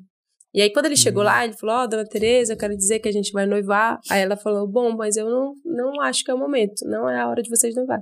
Aí ele falou, bom, eu não tô ali. Eu não tô lhe pedindo, eu estou só lhe avisando. E aí? Caramba. Como vocês acham que a sogra ficou. ia reagir, né? Eu não estava, graças a Deus, Senhor Jesus amado. E aí, mas foi tenso. Então, a partir daquele momento, a mamãe criou, Criou um bloqueio com o Fernando. Ah, Entendeu? Tanto é que quando Ele- a Carol engravidou, isso é uma história que é engraçada. Hoje a gente conta, quando a gente tá junto. Já eu- ri, né? A gente já ri, porque eu falo assim, mano, a minha filha foi promessa. Hum, A minha filha foi promessa. Eu fui prometido de ser morto, fui prometido de ser tacado fogo, de ser atropelado. Foi promessa. Eu fui promessa, entendeu? Aham. Então, assim, conta, hoje a gente conta. fala, hoje mais a gente já fala brincando. De verdade. Mas porque assim, tenso. é uma coisa que a gente não, te- não se dá conta, mas a gente quer tomar conta. Por exemplo, em todo momento a gente fala, não, senhor, tá aqui a minha vida nas tuas mãos, mas com a outra eu tô puxando. Uhum. E a gente se acha detentor de controlar o tempo. Uhum. E, a aí, quando, controla, Controla. quando é, a gente foi, né, pro noivado, o Fernando fez surpresa, a mamãe não foi, só foi a minha irmã. E aí a gente noivou e tal. Quando chegava em casa, eu fiquei pensando, meu Deus. Então, e depois que ele contou isso pra ela, ela passou a encrencar com ele. Tipo, se eu ia sair, ela começou a encrencar. Ah, tu vai sair, tá chegando muito tarde, não sei o quê. Só que eu não entendia por que, que ela tava encrencando com ele, entendeu? Porque eu não sabia de sabia de nada, né? Mas ela passou a Caramba. encrencar muito com ele, assim. Tudo que ele fazia era ruim, era. E eu digo, meu Deus, assim, tá ficando difícil. E aí a gente noivou. No dia que a gente noivou, foi lá na Mr. Pizza, inclusive. Eu vinha no caminho e eu ficava pensando, cara, e agora? Como é que eu vou contar pra mamãe que eu tô noiva? Porque, tipo, se ela não gosta do Fernando, meu namorado, imagina meu noivo. Ela vai pirar, entendeu? E aí eu cheguei em casa, tirei a aliança, né? Escondi. Foi. E aí. Essa história eu não sei não. Tá sabendo Escondi. agora. Né? E ela, Surpresa. ela tava bem na sala. E aí eu entrei com a minha irmã Ela e sabia ela. de tudo. Não, sabia não. E aí ela disse, mano, mas mãe, né? Aham. Mãe é Hum. tenso. Nossa. E aí ela chegou porque era era uma reunião dos amigos da igreja, né? A gente tinha o GA e tal. E aí falaram que ia ter um, alguma coisa do GA. E, tipo, como eu nunca saía, nunca, nunca, nunca, nunca. Então, quando eu cheguei, ela tava me esperando para saber como tinha sido, né? Uhum. E aí, me conta como foi aí. Eu, tocou. Foi, foi legal. Foi, foi muito bom. Aí ela falou. E quem que tava lá? E tava, eu, tava todo mundo. né? E tipo, não posso contar, não posso expressar nenhum sentimento, né? E passei direto no meu quarto, me deitei. E eu digo, meu Deus, e agora? Uma hora eu vou ter que contar pra ela. Uhum. E aí eu peguei, e esse, tipo, eu e a mamãe sempre teve uma relação muito aberta, sempre contei tudo pra ela. Aí ela achou estranho, né? Foi lá. Decidiu ir lá no quarto. Pelo amor Ela, de Deus. sim, aí tu vai falar como é que foi lá, o que aconteceu e tal. Tu tava toda animada pra ir, tu chegou assim, meio assim, sei lá. Aí eu, bom, mãe, o negócio é o seguinte, eu vou logo lhe falar, porque a senhora vai ficar sabendo de qualquer jeito, né? Eu quero lhe dizer que eu e o Fernando a gente noivou. A mana chega, a cara dela caiu, assim, sabe? e quem conhece a mamãe. Trilha sonora, né? É porque você não tiver a oportunidade, mas a mamãe, assim, é aquela pessoa que ela expressa emoção na cara dela, entendeu? Não tem erro, não, né? E aí ela chegou. na- acho que naquele mesmo dia ela ligou pra ti, não foi? Foi. E falou um monte de Mano, coisa. ela beijo- pensa nos elogios. Seu filho da. Aí eu Caramba. peguei, ela não falou nada pra mim, ela saiu, virou de costa, fui lá pro quarto dela, pegou o telefone, ligou. Aí eu fui lá ver. Cara, ela tava ligando pra ele, esculhambando, assim. Foi horrível, horrível, horrível. Isso a gente noivou em agosto, quando foi em dezembro a gente terminou. O Fernando teve uma crise existencial, Hum. né? E aí ele decidiu que ele não queria mais casar. Uhum. E a gente terminou dia 26 de dezembro. Isso aí tu lembra, né? que horas era? Lembra? Era de manhã, caramba. Era de manhã Vou me porque vingar. eu passei o Natal na casa dele, eu fui pra casa da mamãe, depois eu fui pra casa dele. Aí eu acabei dormindo lá porque já era tarde. Quando foi de manhã que ele foi me deixar, aí ele disse: Eu tenho um negócio pra te falar. Eu pensei, bem, eu acho melhor a gente dar um tempo. Como assim? Ele fez eu passar o Natal na casa dele pra depois terminar comigo, tu acredita? E aí eu. Olha, tá indignada até hoje. Quer saia? E aí eu sei que a gente pegou e terminou. Beleza. Mas aí, depois que passou ah, ano novo e tal, e que os amigos dele já não estavam mais tão presentes, né? E aí ele se deu conta que ele estava arrependido. Aí ele vai, foi lá. Tô arrependido. Lá vai, Aí- as pernas e tal. Aí sabe o que aconteceu? Eu Ah. engravidei. Foi isso que aconteceu. Ah, tá. Tem recon- reconciliação melhor que essa? Não tem. Não. Não tem como. Aí eu engravidei. Só que assim, a gente já. Opa! A gente já tinha conversado, né? Um pouco antes, e a gente já sabia que a gente queria voltar. E aí, na época, a gente estava bem firme na igreja e a gente chegou a conversar com os nossos líderes. E eles falaram assim: olha, é bem difícil vocês voltarem num relacionamento depois de ter acontecido o que aconteceu. Ninguém sabia que eu tava grávida ainda, né? E não acontecer de novo. Então, vocês têm que evitar o mal. Então, o que que é a melhor opção? Vocês fiquem aí orando, ficam uns três meses, seis gente foi meses. orar. E se vocês decidirem que depois desse tempo que passou, ó, a poeira baixar. Para, Fernanda. Depois que a poeira baixar e que vocês decidirem, não, realmente é isso que eu quero pra minha vida, vocês têm que voltar, mas com data de casamento marcada. Porque senão Ah, já não vai dar bate certo. pronto aqui, né? Tá, beleza, mas não deu tempo. Porque A gente com bateu o martelo. Meia hora 15 depois. dias eu Ah, tá. descobri que eu tava grávida, Não, né? mas É, legal que eu tava que- dormindo. Ah. Às seis horas da manhã o telefone toca. Fernando. Não, na semana. Na semana eu liguei na- pra ele. Fernando, eu tô grávida. Eu... Fernando, tá aí? Fernando, tô aí. Tá vivo? Fernando, Ele disse, tá, tá, depois eu não, te tô ligo. aqui, depois eu te ligo. Deixa, Deixa eu eu voltar voltar aqui pro meu corpo. Naquele momento eu tava igual a Maísa, mano. Meu mundo caiu. E ali, mano, ficou o corpo. A alma tava pairando em algum canto. Nossa, não julgo, não A, prim- julgo. a primeira, a primeira a saber foi minha irmã, né? Hum. Aí eu bati lá no quarto dela, mano. Mano, parece que tem três elefantes nas minhas costas. Deixa eu contar essa história que é azul aqui. É muito legal essa história. É porque foram fortes emoções. Mais, mais emoções, né? A gente, beleza, passou uns dias, eu descobri que é, a minha menstruação não, não tinha descido, achei estranho. Aí eu peguei e falei pra ele, né? Só que a gente já tava nesse processo meio que de disciplina, né? Então a gente não podia se ver.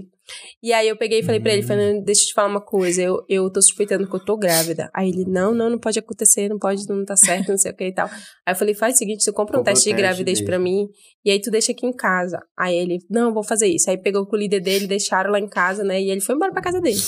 E aí já era muito tarde, então eu decidi fazer de manhã, mas naquela noite eu nem dormi, né? Quando foi 6 horas da manhã, acho que eu levantei e fiz o teste. Pô, Não, não, mano, eu botei o teste assim, ó, e já foi ficando O colorido. neném o até negócio. chorou. Falei, Foi tenso demais, não tinha dúvida. Aí eu liguei pra ele desesperado e tal. Depois que ele me viu, aí eu falei, não, eu não. conf- Ele falou, não, vou fazer outro teste. Eu digo, bora fazer logo de sangue, né? Que vai Uhum. dar mais certo. Mano, de, Aí a gente foi fazer um o de exame sangue de deu sangue. negativo. Na verdade, negativo. hoje eu desconfio que não é que tenha dado negativo, é porque eu mesma, a pessoa aqui cabeleireira, decidiu ir ler o teste, né? E Ah. aí eu li lá na minha concepção que era negativo. Especialista em ler exame foi lá. Né? Não, como que eu ia contar pra mamãe? Eu, ela mal tinha acabado de saber que eu tava noiva, aliviada porque eu tinha terminado. Como é que eu ia contar pra ela Nossa, agora mano. que eu tava Já de grávida? montanha Casos de russa? famílias aí. Já andou de montanha russa? É a mesma sensação. O frio da Ah, ah, ah, ah. Eu peguei, fui fazer exame de sangue. Quando eu peguei o resultado, eu fazia inglês na terça-feira, né? Aí eu saí mais cedo do Fui inglês. pegar, né? Aí o Fernando me deixou lá na clínica, que era perto do meu trabalho. Aí eu peguei ali e decidi ir andando pro meu trabalho, que era pra me dar tempo de abstrair, né? Você O, o resultado. Uhum. E aí, quando eu pro li lá, cara, até hoje eu não sei, eu li que é, tava negativo. Então, na Hum. minha cabeça, definitivamente eu não estava Não grávida. tava grávida. Aí ela me. É tanto que eu fiquei emocionadíssima, joguei coisa fora, porque, mano, a minha mãe, ela é de outro mundo, assim, ela, tem um, consegue. ela tem um tino espiritual, assim, sabe, muito louco. Então, Ela eu tem um digo, ela vai, ela vai descobrir. E aí eu joguei em qualquer lixeira no, no Era pra caminho. ela não ter E ideia. cheguei no trabalho, né, linda, satisfeita e tal. Aham. Mano, mas tipo, ver como o Espírito Santo não tem nenhuma mentira que fique descoberta, tá? Não tem nada Não, não não existe, não, Não, existe. Me Os olhos do ligou. Senhor estão sobre das acima das águas, abaixo das águas, mano. Em todos os lugares ele te Todo vê. lugar. Aí ela me ligou, falou, Fernando, Aí liguei pra ele. deu negativo. Negativo. E os, os elefantes foram embora. Aí ele ainda post- a irmã dele postou no Facebook, né? Esse meu irmão é uma piada. Ele e os elefantes dele. Foi, ela postou no Facebook no status. Aí eu peguei, tava lá no salão, toda pronta, não contando nada pra ninguém, né? Pra ninguém mesmo, é um segredo só meu, dele e do Espírito Santo. Hum. E aí, Deus olhando lá de cima. Aham, vou- vou- vou falar pra ninguém aqui, tá? uhum, aí a Ninguém, eu cliente chegou lá no tudo. salão, acho que foi uns dois dias depois. Foi- Uma cliente chegou lá no salão e ela disse bem assim: é, Gente, vocês não Carreta mulher. Vocês não querem fazer uns exames lá na carreta da mulher, não? Aí, eu, a minha irmã tá trabalhando lá e eu posso conseguir pra vocês ultrassonografia, transvaginal, todos os exames de coisas de mulher mesmo e tal. Vocês me avisam que eu, eu marco o dia e vocês vão. Uma trans. Aí a ali. mamãe pegou, virou e falou bem assim: Vamos fazer, vamos Nossa. aproveitar, vamos todo mundo, que eu quero descobrir quem que tá grávida. E aí, Caraca, mano, quem tá grávida, olha quem tá só. grávida? Te juro, Se ela tu precisar, eu anoto isso. seis números que ela me der pra gente jogar na Mega Sena e a gente faz o Sério. bolão. Eu tô contigo nessa daí. Aí, mano, eu acho que é instinto de mãe mesmo, né? Nossa. E aí ela pegou e ela disse: Eu quero saber aqui quem tá grávida nesse salão, porque só era mulher que trabalhava lá, né? E tal. Uhum. E aí, beleza, marcamos, fomos. No dia, o Senhor teve misericórdia da minha alma, porque as meninas fizeram exame separado e eu e a mamãe fomos pra fazer a trans. E eu queria fazer a trans e a mamãe preventivo. E aí todo mundo ficou atendido, só ficou eu e ela. Uhum. Só que a gente nunca sai junta do salão, porque quando eu não tô, uma cobre a outra, né? Ah, tá. E aí ela pegou E ali é todo mundo, né? e ela ia, eu ia fazer primeiro e ela depois, porque primeiro fazia as trans e depois eu colhia o preventivo. E aí, uma, já faltava acho que umas duas meninas na nossa frente, o pessoal do salão começou a ligar desesperadamente, ligar, ligar, ligar, ligar, ligar. E aí disse assim: "Olha, o salão tá cheio". uma confusão. Cara, era Era mesmo. verdade. O salão tá cheio de gente, vocês não estão e tal. Aí a mãe falou assim: "Faz o seguinte, tu fica. Já vai ser talvez mesmo. Tu fica, eu vou me- mandar a Rosa vir te buscar, que era a menina que trabalhava com a gente. E aí eu vou lá tendo o pessoal e depois tu vai". Cara, se a mamãe tivesse ficado lá, ela tinha descoberto. Ela tinha quebrado a carreta lá. Tínhamos. Ela tinha, cara. Tínhamos. Caramba. E aí eu peguei, Ai. a mamãe foi embora e eu fiquei pra fazer o exame, né? Quando a médica entrou, aí ela, e aí, o que, que você vai fazer? E tal, eu, ah, exame de rotina, né? Tava feliz, satisfeita, tranquila, tranquila. Aí ela disse Uhum. assim, quando foi tua última menstruação? Eu falei, rapaz, eu não sei não quando foi a última Uns três meses menstruação. atrás. Eu não sei quando foi minha última menstruação, não. E ela falou assim, mas e aí, tem possibilidade de estar grávida? Eu falei, bom, né? Possibilidade, assim. Sempre tem, né? É, basta estar viva, né? Tamo aí. Mas Ai, eu acho que eu não tô grávida, não. Aí ela falou, tá, então vamos verificar por que, que você não menstruou. Aí foi, foi, foi, deu uns 30 segundos, ela, hum... Quando ela colocou, já não bateu o coração, não? Na hora. Eu tô te falando, deu uns 30 É segundos. porque foi assim que aconteceu comigo. E aí ela foi, começou a fazer o exame e ela disse assim: hum, acho que eu já sei por que você não tá menstruando. Cara, na hora, quando ela disse, o meu corpo deu um gelo, assim. Até hoje eu sei a sensação perfeita, que foi da ponta do meu dedo, assim, até o fio do meu cabelo. Parece que deu um vento, assim, dentro de mim. e ela disse assim: parabéns, mamãe, você vai estar grávida. Quanto, quanto tempo? E assim segue a trilogia da saga dos três elefantes voltando pra costa do pai. Não, e eu não pensava nem no Fernando, eu só pensava como eu vou contar pra minha mãe. né? Cara, essa- eu vou morrer, a minha mãe vai me matar. E a tua, a tua irmã no carro. Não, e aí, nisso, a, a, a Rose, que era a menina Não, que pera trabalhava rapidinho, eu lembrei da música. Espera lá. Voltou lá pra ele. Foi tipo isso, mano. Aí, E aí, nisso, a minha, a menina que trabalhava lá com o salão tinha vindo e tinha trago a minha irmã, que tinha. Quantos anos a Fanny tinha? Ah, amor. Uns 13 anos, 12 anos. E aí elas vieram e estavam sentadas na recepção me esperando, né? Porque a moça tinha dito que eu tinha entrado pra fazer o exame. Quando eu saí, eu saí aos prantos, né? Porque a Ai, minha meu cara Deus. não negava. Meu olho tava desse tamanho inchado. A apanhou, minha cara né? toda breada, né? A, a E parte aí da irmã ela- dela é melhor. E aí ela olhou pra mim e ela disse: O que que aconteceu, mana? Tu tá bem? Tu tá doente? E aí eu disse: Eu tô grávida. Aí ela: Meu Deus, a mamãe vai te matar. Obrigada, né? Só Obrigada. confirmou Foge, que tava mano. Cara, e aí foge, a- mano. a- Foge. A Rose ficou congelada e ela disse assim: Não, não, não pode ser, não, não tá certo. Ela, ela tá brincando com a gente, né? E aí ela disse: A médica pegou, me dá aqui o papel. Aí pegou que já veio com a impressão, né? Aham. Aí ela pegou, não, tá grávida de gêmeos, inclusive, né? Brincando a médica. Aí ela disse, Carol, e agora? Mano, aí eu fui descendo as escadas, eu não sabia nem onde eu tava, né? Aí eu peguei e liguei pro Fernando. Tava igual Aí o eu- Whindersson na luta com o Popola. Whindersson, Aí- Whindersson. Aí eu disse, Fernando, Fernando, deixa eu te falar, eu vim fazer um exame aqui e a mulher disse que eu tô grávida mesmo. Eu já tirei até foto do bebê. tô- Tirei a foto do bebê. Bebê, bebê saiu bem assim. Eu tô com seis semanas de gravidez. E, e agora? O que, que a gente vai fazer? Aí ele falou assim, cara, Não tem jeito. eu tô no trabalho, entendeu?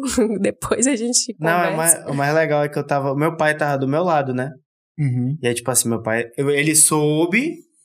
Depois soube que a- os elefantes foram, chegaram, foram embora e o circo voltou. Voltou o circo agora. Entendeu? E aí eu tava lá e tal, o telefone tocou e tal. Eu fiquei da conta dessa xícara aqui. Branco. Meu pai olhou assim e falou: Meu filho, Fernando, o que, que tu tem? Tô de boa. aí eu peguei, eu fui no banheiro e tal, tomei um banho. Fui lá vendo, né? E aí, meu filho? Pai, a Carol tá grávida. Aí papai, como? Eu falei, não, como você já sabe. Ah, sério que tu não sabe, né? Isso aí, isso eu tô sabatinado. Três filhos já, pai. E aí eu peguei e a minha irmã dizia, né, mano, não vai pra casa. Eu digo pra mamãe que tu não tava se sentindo bem. E aí tu pensa em alguma coisa lá, não sei ainda o que, que a gente vai fazer. Mas eu, eu te dou cobertura, eu te dou cobertura. Eu, Ai, não, Te dou cobertura. Deus. Aí eu não foi, Durante não nove es- meses. Não esquenta, eu vou resolver, eu vou resolver. E aí eu peguei e fui embora pro salão. E Deus é muito misericordioso, né? Como assim? Quando eu cheguei lá, o salão tava muito lotado e já tava na hora de buscar o meu irmão na escola. Então eu entrei, a minha mãe já tava desesperada pra sair. Só que assim, todo mundo viu a minha cara muito estranha, né? E até porque a gente era uma clientela muito antiga, então elas me conheciam, né? Sabiam que tinha acontecido alguma coisa. Uhum. Mas muda eu entrei, calada fiquei, entendeu? Aí fui, trabalhei, ela falou assim: eu já tava só te esperando, tenho que buscar o Vitor na escola e tal. Aí eu troquei com ela, comecei a atender a cliente que ela tava atendendo e ela saiu. E todo mundo te olhando. E ela e o meu irmão estava na cidade nova. Então, tipo, só esse percurso de trânsito ali, aquele horário, levava mais ou menos uma hora e meia. Eu sei que eu terminei de atender quem tava lá no salão e sentei lá atrás, né, pra tomar um café e pensar o que, que eu ia fazer da minha vida. E aí ela chegou. Quando ela chegou, meu coração tá, tá, tá, começou a... Já viu filme de terror já? É tu que tava grávida. E aí, Só, só os coquinhos, né? E aí ela sentou, ela sentou exatamente na. A gente tem mania de tomar café junto, né? Eu tava sentada desse lado, ela sentou desse lado. Ela disse: E aí? Tu não vai me contar nada, não? Aí eu disse: Não, não tenho nada pra lhe contar, não, tá tudo bem. Ela, como foi o exame? Eu, ah, foi tudo bem, tá? Tudo positivo. Deu po- mãe deu positivo. Deu tudo positivo. Tudo ok. Tudo normal, não, nada demais, tudo normal. Aí ela disse assim: E aí? Tu tá grávida? Aí eu. "Tô, mãe, eu tô grávida! Mano, só que na hora ela não teve reação, porque ao mesmo tempo que ela Uhum. suspeitava, né, ela não imaginava. E aí Uhum. ela não teve reação nenhuma. Também ela calou de uma forma, eu achei que assim, ela fosse praguejar o mundo, sabe? Ela Uhum. não falou nada. Eu acho que esse, do, esse silêncio dela me matou, assim, porque eu não sabia o E sem que, que ela ia o, fazer. o cabelo da Maurisângela, né? Nisso ela chegou uma cliente pra ela colorir, né? E aí na hora que ela foi tonalizar, o cabelo da Mano, cliente a mu- era loura, A mulher é loura, loura, Ela loura. preta. Preta. A gente cuida do cabelo dela de graça filme um lá do, do Encantado lá, que o cabelo da menina é loura? Ah. Quando o corte escurece, foi daquele mesmo jeito. Foi, cara. Até hoje a Marisângela lembra, né? Beijo, Marisângela. ela lembra O disso, cabelo essa história. ficou preto. Foi no... Ficou. Na verdade, acho que não foi no dia, foi na semana. Naquela semana, porque a Ela ficou, entrou em sogra ficou depressão. atordoada, mano. Ela ficou muito louca, a mamãe. Sério, Ela ficou... Foi, assim, muito tenso. sério. Quem conhece a mamãe falando com todo mundo e tal, a mamãe não falava com ninguém, ela não dava uma palavra, a cara dela vivia inchada, como se ela estivesse chorando o tempo todo. Ah. Foi uma situação muito tensa. Naquele dia a gente foi pra casa, e aí quando a gente chegou em casa ela não falava nada. E aí ela ligou pro Fernando também e disse pra ele que eh, Se ela me visse na rua, ela ia me atropelar. Ela ia atropelar. Era a promessa, A lembra? promessa, É. né? Foi, e aí ela fez várias promessas pra ele. Caraca. E foi muito tenso. Aí até que passou uns três dias, eu acho, depois de muito ela chorar, ela sentou comigo e conversou, né? Ela disse, hoje eu quero ter uma conversa séria com você. Aí eu disse, não, pode falar. Aí ela falou assim, olha, eu vou te dar duas opções. Eu, ou você é, já tá grávida, né? A gente não pode mais fazer nada, é uma criança, ela não tem culpa disso. E eu já passei por isso, sei exatamente o que você tá sentindo, eu sei o medo, todos, eu quero dizer que tudo vai dar certo, mas é, ou você vai viver com o Fernando, né? Criar sua filha e colhendo todas as consequências do que você fez, ou eu te ajudo a criar sua filha, mas eu não quero ver o Fernando pintado de ouro. E aí eu peguei e falei pra ela assim: não, eu não posso tirar dele a responsabilidade, até porque ele nunca negou a, a responsabilidade de ser o pai. Uhum. Então eu quero viver minhas próprias experiências. Apesar de pouca idade, a... apesar de pouca idade que a gente tinha, eu, principalmente como homem, tinha Uhum. 22 anos, né? Sim. Eu, quando eu descobri que eu ia ser pai, eu tinha 22 anos. Então, assim, a gente não pode fugir. Querendo ou não, é uma vida. Entendeu? E aí segue aqueles princípios e valores que nós criamos de acordo com que a gente vem passando. Então, eu tive como exemplo um cara que honrou o compromisso, que ele arcou com a. Com, eu ia falar prejuízo, mas minha filha não é prejuízo. Que arcou com, com a responsabilidade, com a situação. Então, assim, é muito, é muito legal quando os mesmos nossos amigos que chegaram e falaram pra gente que nem ia dar certo, hoje eles olham pra gente e procuram a gente pra conselho, eles procuram a gente pra, pra saber o que fazer. Isso é legal, Uhum. entendeu? Porque assim, a gente errou, aprendeu com os erros e consertou. Sim. Que eu acho que era o que todo mundo deveria fazer quando se erra. Uhum. Mas tem muita gente que acha que é melhor pegar o atalho. O que que é o atalho? Deixa rolar, eu vou deixar né? pra lá e eu vou fazer aqui. Então, assim, às vezes é parar de pensar em você e pensar em quem tava vindo, no caso. Então, assim, nenhum momento ali foi eu ou foi a Carol, fomos nós. Uhum. E ali a gente já tinha uma base sólida do nosso do relacionamento que a gente tinha, como namorado, como noivo dois meses, né? Como noivo. E a gente criou isso, criou essa essa liga mesmo, realmente de casal, de assumir a responsabilidade.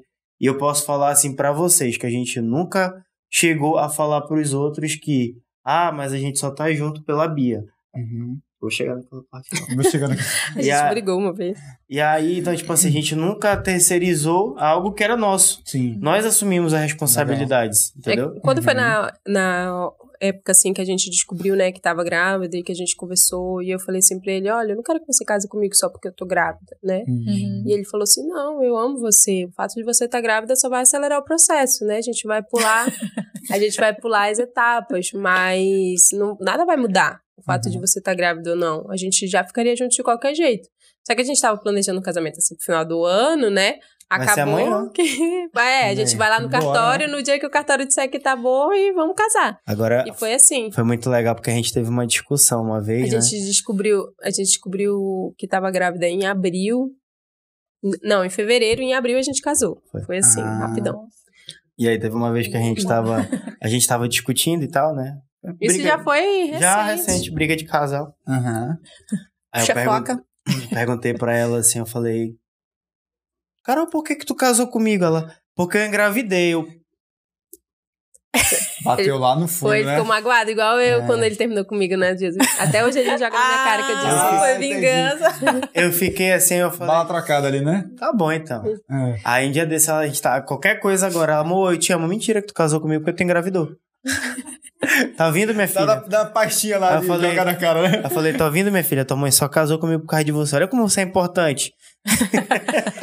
Não, e aí, Hum. é, completando essa história, né? é, a mamãe já tinha aquele bloqueio lá desde o pedido de casamento. Então, Uhum. quando a gente casou os primeiros anos, é, também foi muito duro, porque a mamãe tratava o Fernando mal, com ignorância.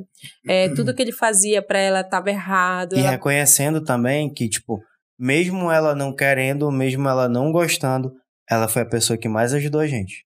Caramba, olha só. Caramba. É, porque a gente foi morar na casa que era dela, né? Ela foi a Ah. pessoa que mais A gente ajudou usava a o gente, carro de dela. verdade. Ninguém da família chegou, nem meu pai, nem ninguém, chegou e pra fazer o que ela fez. Porque, por Uhum. exemplo, não é ninguém que tem uma casa lá e fala, não, vai pra lá, vai Ah, morar lá. cara. Ah, eu tô indo embora pra outro país, não, vem morar pra cá. Então, tipo assim, Passava ela- por cima do orgulho, ela né? passava por, por cima do orgulho e ela nunca nos deixou por, por, por algo, por, por Desavença, acontecido. Sim. Entendeu? Então, assim, querendo ou não, era algo mal resolvido.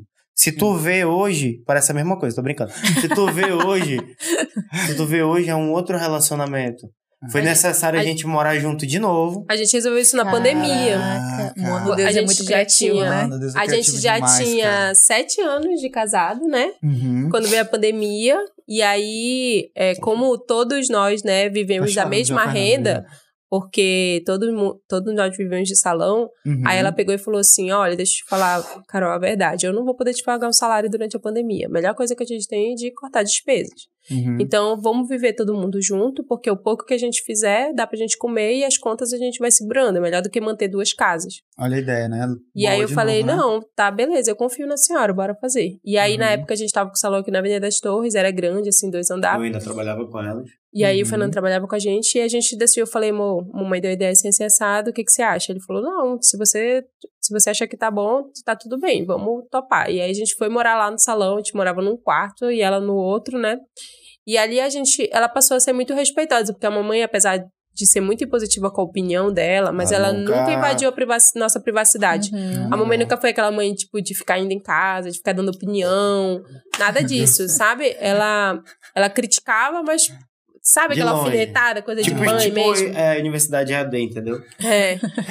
Mas ela, ela sempre respeitou muito o nosso espaço. E aí, quando a gente foi morar junto, era um- uma das preocupações do Fernando, mas também não mudou nada. Só que ela passou a ver como ele cuidava da gente, como ele era, né? Como ele era participativo, como ele também. cuidava dela. Porque às vezes eu não deixava comida pra ela, mas ele ia lá, minha sogra, a senhora já comeu alguma coisa? Porque ele é assim mesmo, né? E aí ela foi mudando Fofo. aquela concepção dela de quem ele era. Uhum. E ali eles fizeram as pazes, né? Ali naquele Ah, momento, a partir daquele dia, a- o relacionamento mudou, assim. E ela passou a olhar o Fernando como meu marido mesmo, aceitar ele de boa como Foi família. celular da paz. E desde então, graças a Deus, Tamo aí na atividade. Tá uma atividade. Caramba, Deus ele é muito criativo, né? Quando a gente não quer resolver certas situações, porque é difícil e é É. dolorido às vezes, né? Então a gente fica aqui meio que não quero ver. Mas isso não, não elimina, né? Não. E aí ele volta, você vai resolver sim. Quando tu acha que o atalho, quando tu acha que o atalho é o melhor caminho, ele realmente é o melhor caminho, o melhor caminho pra te quebrar a cara, É. o melhor caminho pra te reconhecer que tu que o orgulho não leva a nada, o melhor caminho que tu tens Uhum. Pra te voltar e resolver o que tem que ser resolvido. É são experiências, né? Uhum. E a gente precisa passar por todas elas, a gente precisa entender que elas são necessárias, né? Boas ou ruins são necessárias, fazem a gente crescer e tal. Então hoje eu tenho um relacionamento muito aberto com a minha filha, ela tem. Ela fazer tem- nove. Vai fazer nove anos. E eu falo pra ela: olha, filha, eu quero que você, quando. Que você ore desde agora pedindo ao marido quais as qualidades que você quer. Ela, ai, mãe, você não acha que eu sou muito nova pra isso? Uhum. Eu, mas você tem que entender que o seu marido vai ser forjado desde agora, né? Ele não vai nascer pronto. Sim. Então, eu sempre tive um relacionamento muito aberto com a mamãe e ela me ensinou muito a ser madura, Uhum. né? É Não- demais. Mas Ó, é, é bem legal. Uma coisa que eu queria comentar sobre esse lance da, da tua mãe é os desafios que ela enfrentou vendo vocês no sentido dela passar por cima de, por exemplo, orgulho. Ela vê que ela precisava superar algumas questões emocionais dela para dar suporte. Cara, isso é muito bonito, velho. Sério, isso é bonito demais. Mas eu queria fazer. Hã? É que eu lembro que a minha mãe, logo quando a gente começou a, a morar juntos também, é, ela falava bem assim: olha, ah, é agora é vai mudar quando eu fiquei grávida. Agora vai mudar, homem sempre muda quando a mulher fica grávida. E homem não é de confiança. Ela falava isso pra mim, ah, homem padrões, não é de confiança, olha. marido é. não é de Filho é pra sempre. Mas é em todo marido canto, né? não é. Tudo a gente escuta isso. Aham, uhum, e aí vocês contaram uma história que é basicamente a mesma coisa. Se a mamãe não ameaçou de Ela só não me ameaçou de passar por cima A minha mim, sogra então. me ameaçava. Ah, é? E a minha mãe tinha umas paradas bem esquisitas que eu não vou falar. A gente brigou logo no início, assim. O Diogo pegou dois tapão na cara por causa ah, de é mim. Verdade. Essa parte é engraçada, deixa eu contar. Quando eu fui sair de casa, eu saí assim, ó. Eu não apanhei. Tu não apanhou, né? Não. Eu apanhei da minha mãe, olha só. Tá vendo? Eu, eu, a minha mãe foi lá em casa, ela não morava com a gente, ela foi na nossa casa, eu morava só com meus irmãos. E a Jéssica tava dentro do quarto, e aí eu fui receber minha mãe, falei, o que, que você tá, tá, querendo? Ela, não, porque essa menina não quer fazer nada aqui em casa, ela queria que a Jéssica fosse empregada lá na nossa casa. Você já pensou? Essa parte vai ter que cortar. Aí, enfim, não vai cortar não, vai deixar aí. Aí o, eu falo, não, ver, quero que eu vou lá falar com ela. Quero ver quem manda agora. É. Epa, eu que sou autoridade, né? aí uhum. o, o... Ela, ela, vou falar com essa menina e tal, não sei o que e tal. E ela falou, não, você não vai falar com ela não, eu vou. Eu falei, então peraí, amor, vamos fazer vamos sair fora. Aí chamei a Jéssica, ela pegou as coisas dela tudo, colocou na, na bolsa, alguma coisa assim. A gente foi saindo, aí ela, e eu segurando, fazendo cobertura pra Jéssica, pra ela não pegar na Jéssica, né? E aí, quando eu saí, eu olhei pra minha mãe, a minha mãe me deu um tapa na cara, meu amigo. Foi um a tapa. tua mãe? Minha mãe, seguro, um tapa seguro, ou mão pesada, eu lembro até hoje. E aí eu, caramba, eu falei, pensei, né? Jesus sempre falou pra gente dar a outra face. Né? aí tu Aí eu fiz assim pra ela, pode bater do outro. Pá! Mano, eu nem terminei de falar, mano. Ela já me bateu. Ai, ai. Até hoje eu pergunto por que. É que porque acho isso, que, ela, né? porque ela leu essa parte da Bíblia. Eu acho que ela leu isso aí e eu, eu bati, do, apanhei do outro lado, né? Mas tu sabe uma coisa que é engraçada? É. Aquilo que tu acha que tu vai ensinar é onde tu mais aprende. É onde mais aprende, né?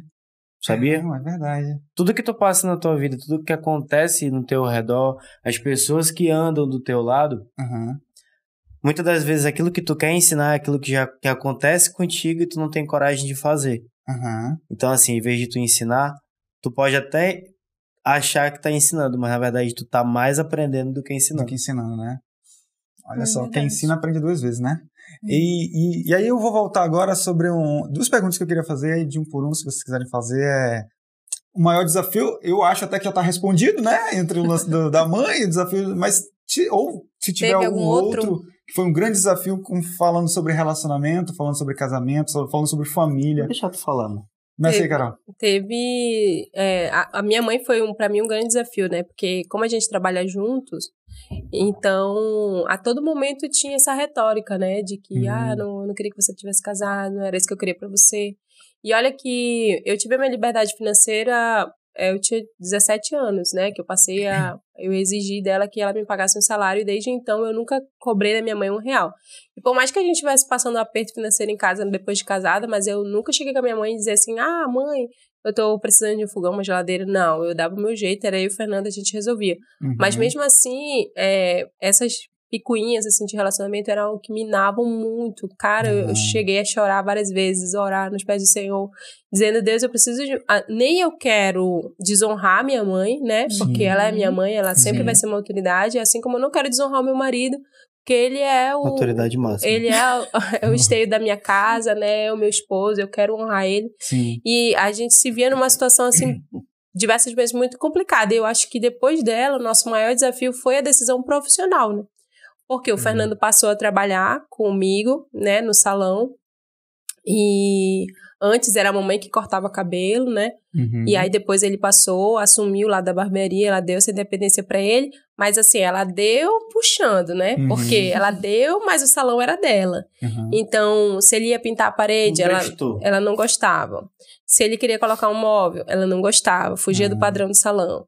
Se ele queria botar uma farda, ah, porque tava individu- individualizando, descaracterizando, não era mais o salão, era uma coisa do Fernando. Uhum. Então, tipo, ela é, tinha um pouco daquele ciúme, entendeu? Sim. E aí passou a ser o nosso segundo desafio no nosso casamento. A gente passou a ter brigas constantes por causa Ah. disso.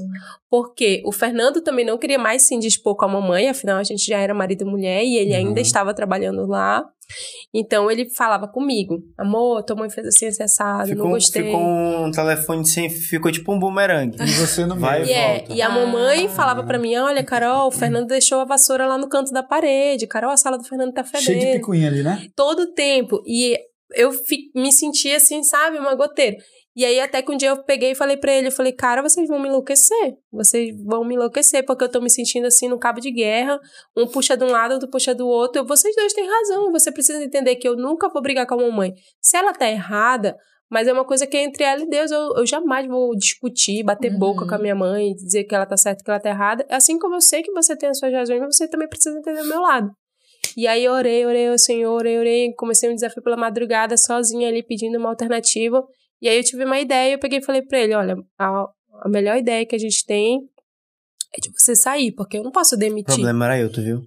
Entre demitir o marido e o empregado, eu demiti o empregado, né? Porque Aham. o barbeiro eu posso colocar um outro no lugar e o marido não, e a gente continua convivendo junto, porque era muita liderança Era. para um espaço só. Ah, Entendeu? sim. Ele era meu marido, ela era minha mãe, ela era a chefe do salão, porque por mais que a gente trabalhe junto, mas ela, ela acaba tendo uma hierarquia maior e eu sempre respeitei isso dela. E outra, ele tinha um instinto de liderança também, né? De querer fazer, de estar Natural, mudando. É natural, né? é comum. E a Porque nós somos personalidade. muito iguais. É, cara. A gente muito. pensa muito igual. Muito. Cara, não, que- eu e a Carol, eu e a minha sogra. Sim, Não, por sim, isso que se bica entendeu. tanto assim, né? Sim, E, olha- sim. e sabe uma coisa que eu queria comentar? O lance do- tipo, Eu também concordo com essa parte. Essa parte aí foi sensacional. Eu queria sair aqui, mas é do. É melhor demitir o, o funcionário do que uma. Caramba, isso é uma sabedoria que vem. É de Deus, cara, isso aí, cara. Que legal. Eu não aguentava mais, já tava numa situação assim que eu precisava tomar uma decisão.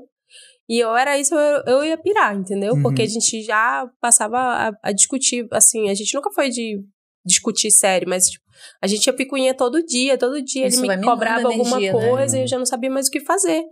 E aí eu peguei e falei pra ele, eu falei, ó, a melhor coisa que você tem que fazer é sair, porque você quer ter o seu espaço, você quer colocar do seu jeito, da sua personalidade, receber o teu tipo de cliente. Sim. O Fernando gosta de botar música no ambiente, a minha mãe não gosta. Ah, Entendeu? Ele, ele gosta de umas cores, a minha mãe não gosta. uhum. Eu falei, não vai dar certo, então você segue o teu caminho. Por quê? É, que volta aquele primeiro ponto que a gente conversou, né? Eu não tenho pretensão nenhuma de sair daqui. Porque hoje eu posso não ganhar o melhor salário do mundo, mas eu tenho a liberdade de trazer a Bia aqui. Se eu for para um outro lugar, eu poderia ter um salário melhor, mas eu vou ter que deixar a Bia em outro lugar, então para mim não compensa. Então eu Uhum. prefiro ficar aqui e você recomeça. Melhor do que eu recomeçar, não faz sentido. E nem a gente ir junto também não faz sentido. Uhum. Porque a gente vai passar por mais dificuldade, ninguém tá preparado para isso. Então você vai e eu fico aqui. E aí uns amigos de lá se juntaram e alugaram uma sala para ele, e lá ele montou a barbearia. Foi bem no ano da pandemia também. Uhum. E, cara, foi a melhor decisão que a gente tomou na vida. Na O clima legal. mudou, né? Tudo mudou. Caramba, que legal, velho. Tudo mudou. E tu, cara? Um desafio que você viu assim que. Caramba, esse aqui foi um desafiozão. Ou foi o mesmo? Acho que é praticamente o mesmo, porque é, tipo assim, imagina. Porque tu, querendo ou não, tu se coloca à prova. Pô, mas será que eu sou menos importante? Eu sou mais importante? Ah, isso é um ponto importante, cara, de se falar. Entendeu? E na verdade, assim, ambos são importantes, cada um com a sua importância. Uhum. Isso é uma coisa que você nunca pode criar ali uma, um cabo de guerra. Porque mãe nunca vai deixar de ser mãe, mano. Mas É. ele falou pra mim que ele sentia que que a opinião dele não importava pra mim. Tipo, era quando eu não tomava uma decisão, era assim que ele se sentia. Porque uma das coisas que a gente preza muito no nosso casamento é a comunicação. Então, Uhum. sempre a gente tenta falar em pratos limpos o que, que realmente está se passando na nossa cabeça, sabe? sabe? Uhum. E aí eu falei pra ele, fala pra mim o que que tá se passando na tua cabeça. Ele falou assim, sabe, eu sinto, às vezes, como você não toma uma decisão, eu sinto como se a minha opinião não importasse pra você. E eu falei, cara, não é isso, é porque você tem que entender. Aí fui até dura com ele nesse dia, eu falei, cara, é porque tu não tem mãe. Mas se tu tivesse, e a tua mãe te cobrasse algo, eu tenho certeza que você ia ficar ali naquele impasse na hora de. de uhum. Você não quer desonrar a tua mãe. Sim. Por mais que você saiba que a Bíblia fala que a partir daquele momento você é um com seu marido, né? Sai uhum. da tua uhum. parentela. Mas, cara, na, na realidade, no, nas duras penas, na hora de tomar decisão, isso é muito difícil. Sim. É um desafiozão, né? Caramba. Outro dia eu desconstruí essa coisa de que a tua família é vocês e, a, tua, e a filha de vocês. Outro dia eu vi que os avós, eles fazem parte disso. A gente não tem como desconectar, não tem um cabo ali que ligue. A gente pode viver independente com a nossa família, isso é bíblico, mas os avós têm um papel importante. Eu eu fui criada pela minha avó, mas a parte dos meus avós maternos mesmo, eu não conheço. Eu não sei qual é a minha origem real, sabe? Você é manter limites, né? Você tem que estabelecer isso, limites. Exatamente, é. limites. Exatamente isso. Caramba, que forte, né, cara? E é importante a gente estabelecer esse limite para que a gente mantenha a família. Porque, cara, é tão bonito quando a gente vê aquela família reunida. É assim que a gente sabe que é doido. Comercial de manteiga, né? É aquele comercial de manteiga é bem bonitinho, né? Mas a gente sabe que na realidade a é família gritaria. real é gritaria, menino catarrento passando correndo. É uma doideira. Mas é legal, cara, é divertido. A gente se sente pô, esse aqui é o um ambiente, sabe? Família, sabe? É muito gostoso. E uma conquista, cara, que vocês tiveram que você falando, cara, essa conquista aqui. Fala, fala eu, amor, fala eu, fala eu. fala a maior conquista eu. da tua vida, Fernando. ah, eu acho que. Fala eu, fala eu. Em casal, uma conquista em casal, tá? Vai, vou quebrar aqui um pouquinho, tá, Fernando? Não, ano, acho que a maior conquista que a gente teve foi ano passado, a viagem. Foi. Né? A gente. Que não foi proposital. foi Mas ele, aconteceu. Ele decidiu. Ir embora. E testar, né? Embora. Balneário Camboriú. E eu fiquei aqui, fiquei dois meses. Ele já tava dois meses Mano. lá. E aí eu fui. E, e ali pra gente foi um, uma conquista. Tipo, a gente ter a convicção de que era isso que a gente queria pra vida, sabe? De estar junto. Uhum. Porque ele foi dois meses. Você sabe que tá longe, se não eu fosse é fácil. Falar, se eu fosse, se tu voltasse essa pergunta do maior desafio, eu voltaria para essa. Eu fiquei dois meses longe delas. Caramba, mano. Eu fiquei dois meses, dois meses assim que parecia uma eternidade. Uma eternidade. Uhum. E, e, era engraçado porque a barbearia que eu trabalhava lá, e eu sempre falava muito delas. E eles conversavam comigo e falavam: Caraca, mano, tu não existe. Porque todo mundo que. Todo mundo percebeu que naquele dia que tava comigo na barbearia, eu sou do mesmo jeito aqui. É, mesma coisa. E quem, quem acha, que eu, acha que eu sou um personagem. Hum. Que eu, tem eu... gente que acha que tu é um personagem, tem, mano. Tem. tem. Nossa, velho. Tem gente que acha que eu sou personagem. Que, ah. tipo, eu crio isso para te agradar. Que, não, mano, eu sou assim. Eu sou assim 24 horas. Entendeu? Às vezes chega, chega a ser chato, cala a boca. É.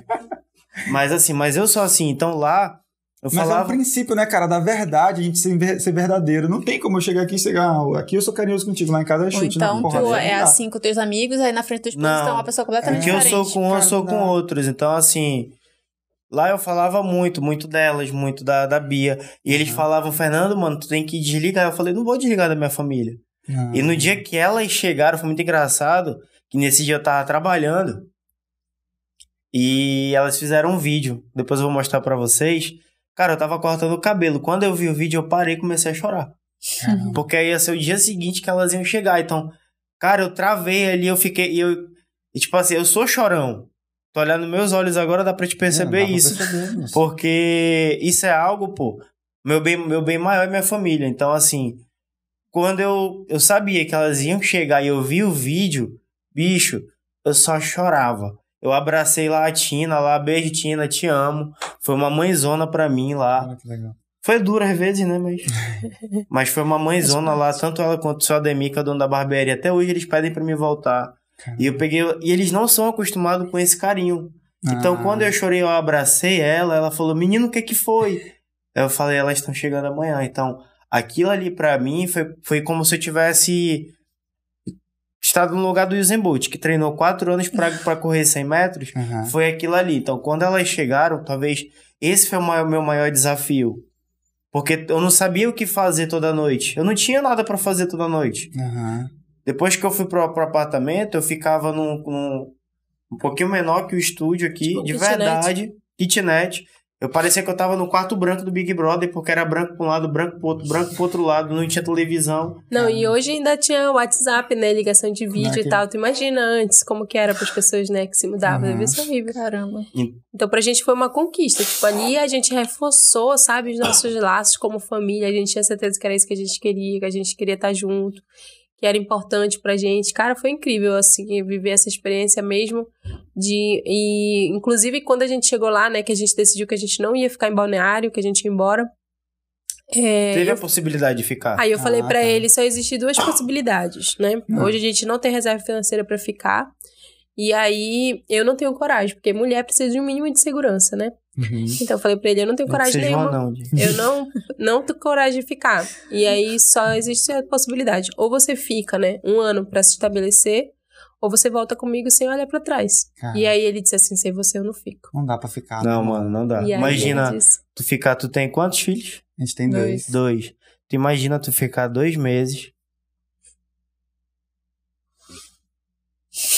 sem abraçar teu filho, foi tenso.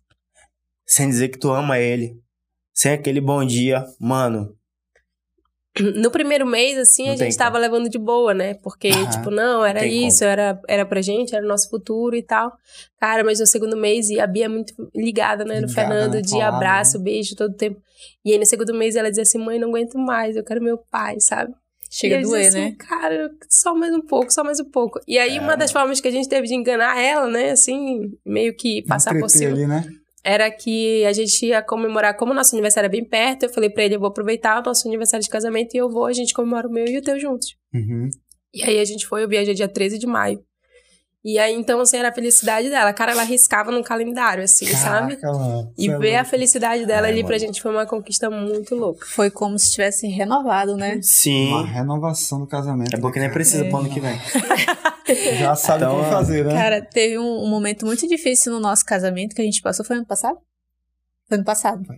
Foi ano passado. Uhum. E aí, ou a gente desistia, desistia do Vera mesmo, ou a gente E passava por cima daquilo e ia pra ser pra sempre. E foi muito difícil. Então, quando a gente viu que ia conseguir passar, né? Uhum. A gente fala assim, cara, é, Se não for Deus na nossa vida, a gente não vai conseguir. E- e eu a senti gente assim que- muito próximo, cada vez mais próximo. Quanto a mais a gente tava orava, afundando, a gente, se je- a gente de jejuava junto, a gente se ajoelhava junto, a gente chorava junto. Uhum. A gente, nossa, a gente orou muito, pediu ao Senhor que amenizasse, né, a situação e a gente passasse por cima de né, tudo. cara? Isso. E eu senti que eu, eu reapaixonei por Uhum. ele. E E eu, a cara, mesma coisa, cara. nem é tão bonito assim. Ah, Você se reapa- reapaixonou, mano, é porque foi de Deus mesmo, mano. Porque se fosse humano. Mas tem situações que a gente precisa passar pra ver o quanto é importante ter uma família. Sim, sim. Né? Né? Caramba. Esse foi uma, eu posso te pode mudar meu desafio foi esse, mano. Esse, né? Foi esse, deu mas pra eu posso te falar- zoio, mano. Foi- mas eu posso te falar que foi uma das maiores conquistas, porque a gente tinha, nunca tinha conseguido viajar junto. Cara, eu comemorei meu Foi a aniversário. viagem de família, assim. A Foi gente já só tinha viajado, três. eu e o Fernando, né? Eu Mas comemorei com meu não. aniversário no Beto Carreiro, mano. Olha que legal. Eu passei o dia no- gritou, Eu né? passei o dia no Beto Carreiro, então, tipo assim, ah, tu tem 40 anos, e vai dizer que tu nunca sentiu Ah, vontade de ir, você tá mano. de Para. mano. E sem pagar nada, mano. Porra, não tem, mano.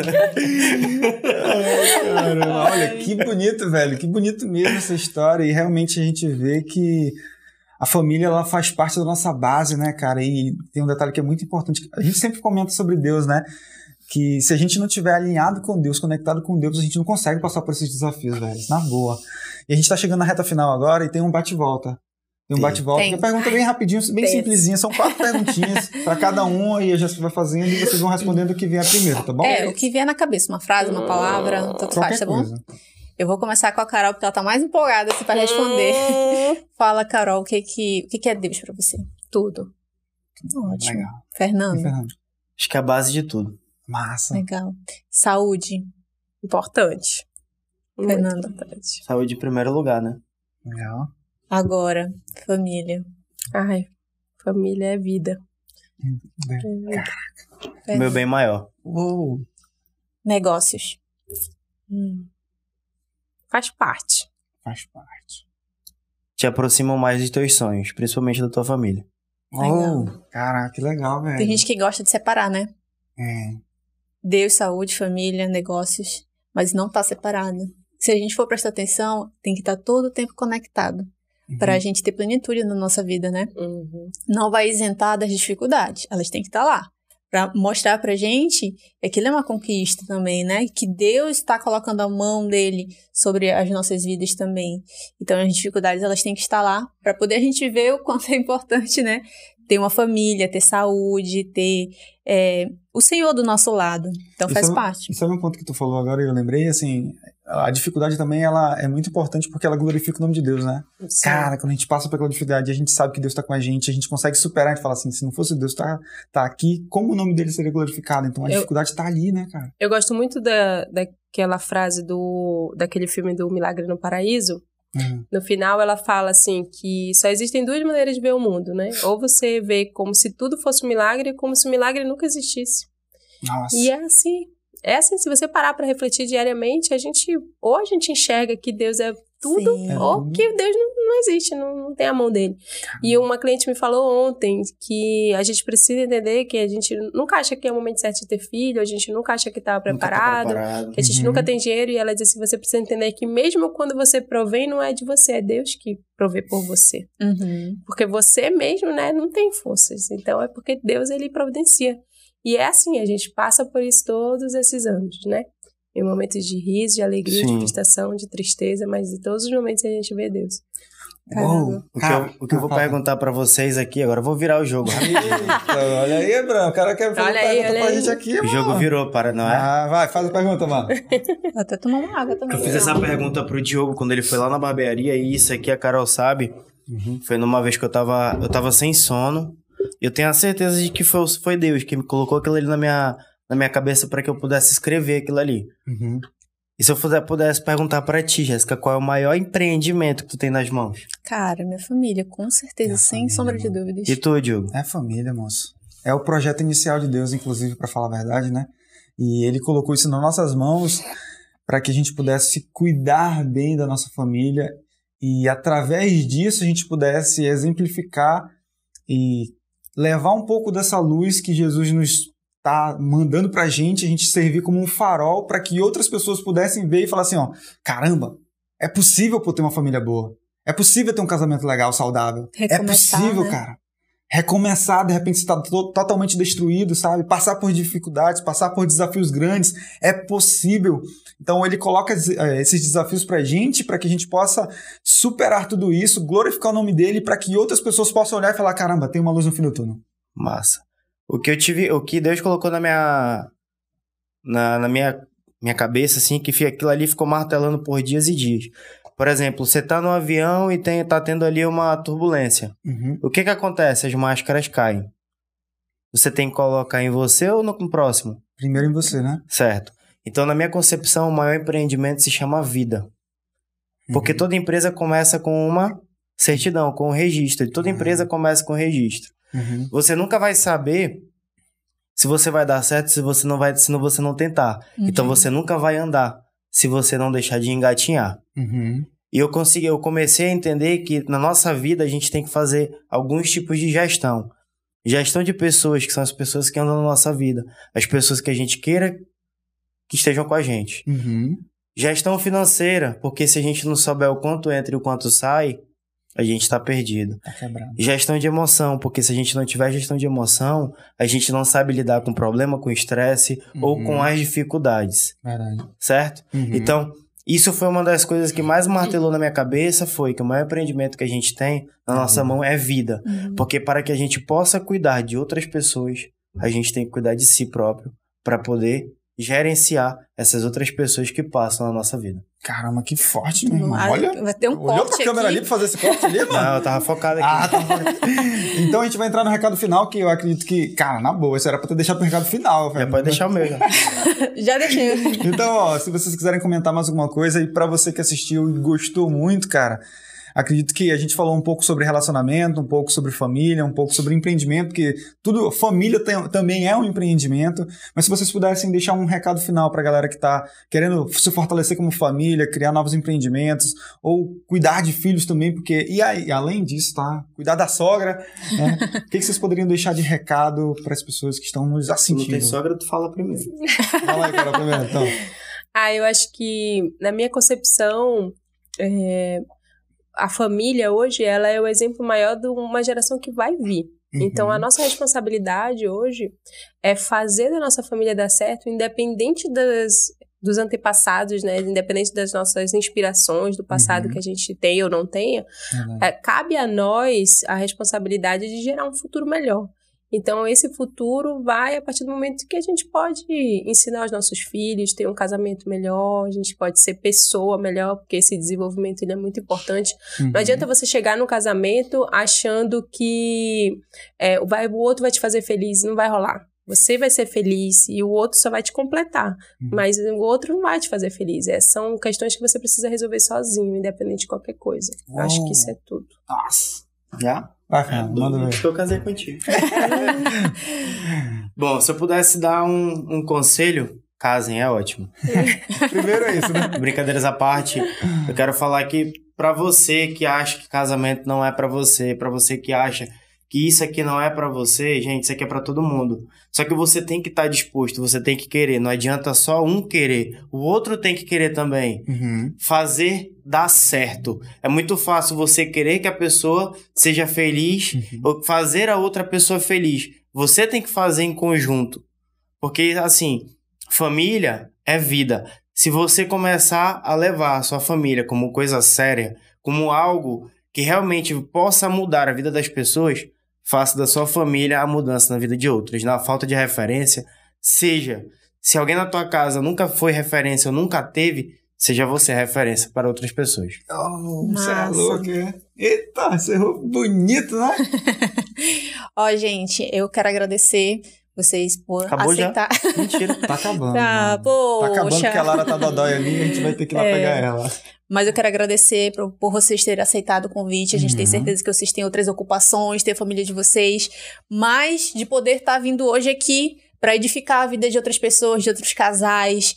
Podem estar passando por situações muito complicadas que acham que, assim, não tem mais esperança, sabe? Uhum. Para reconciliação.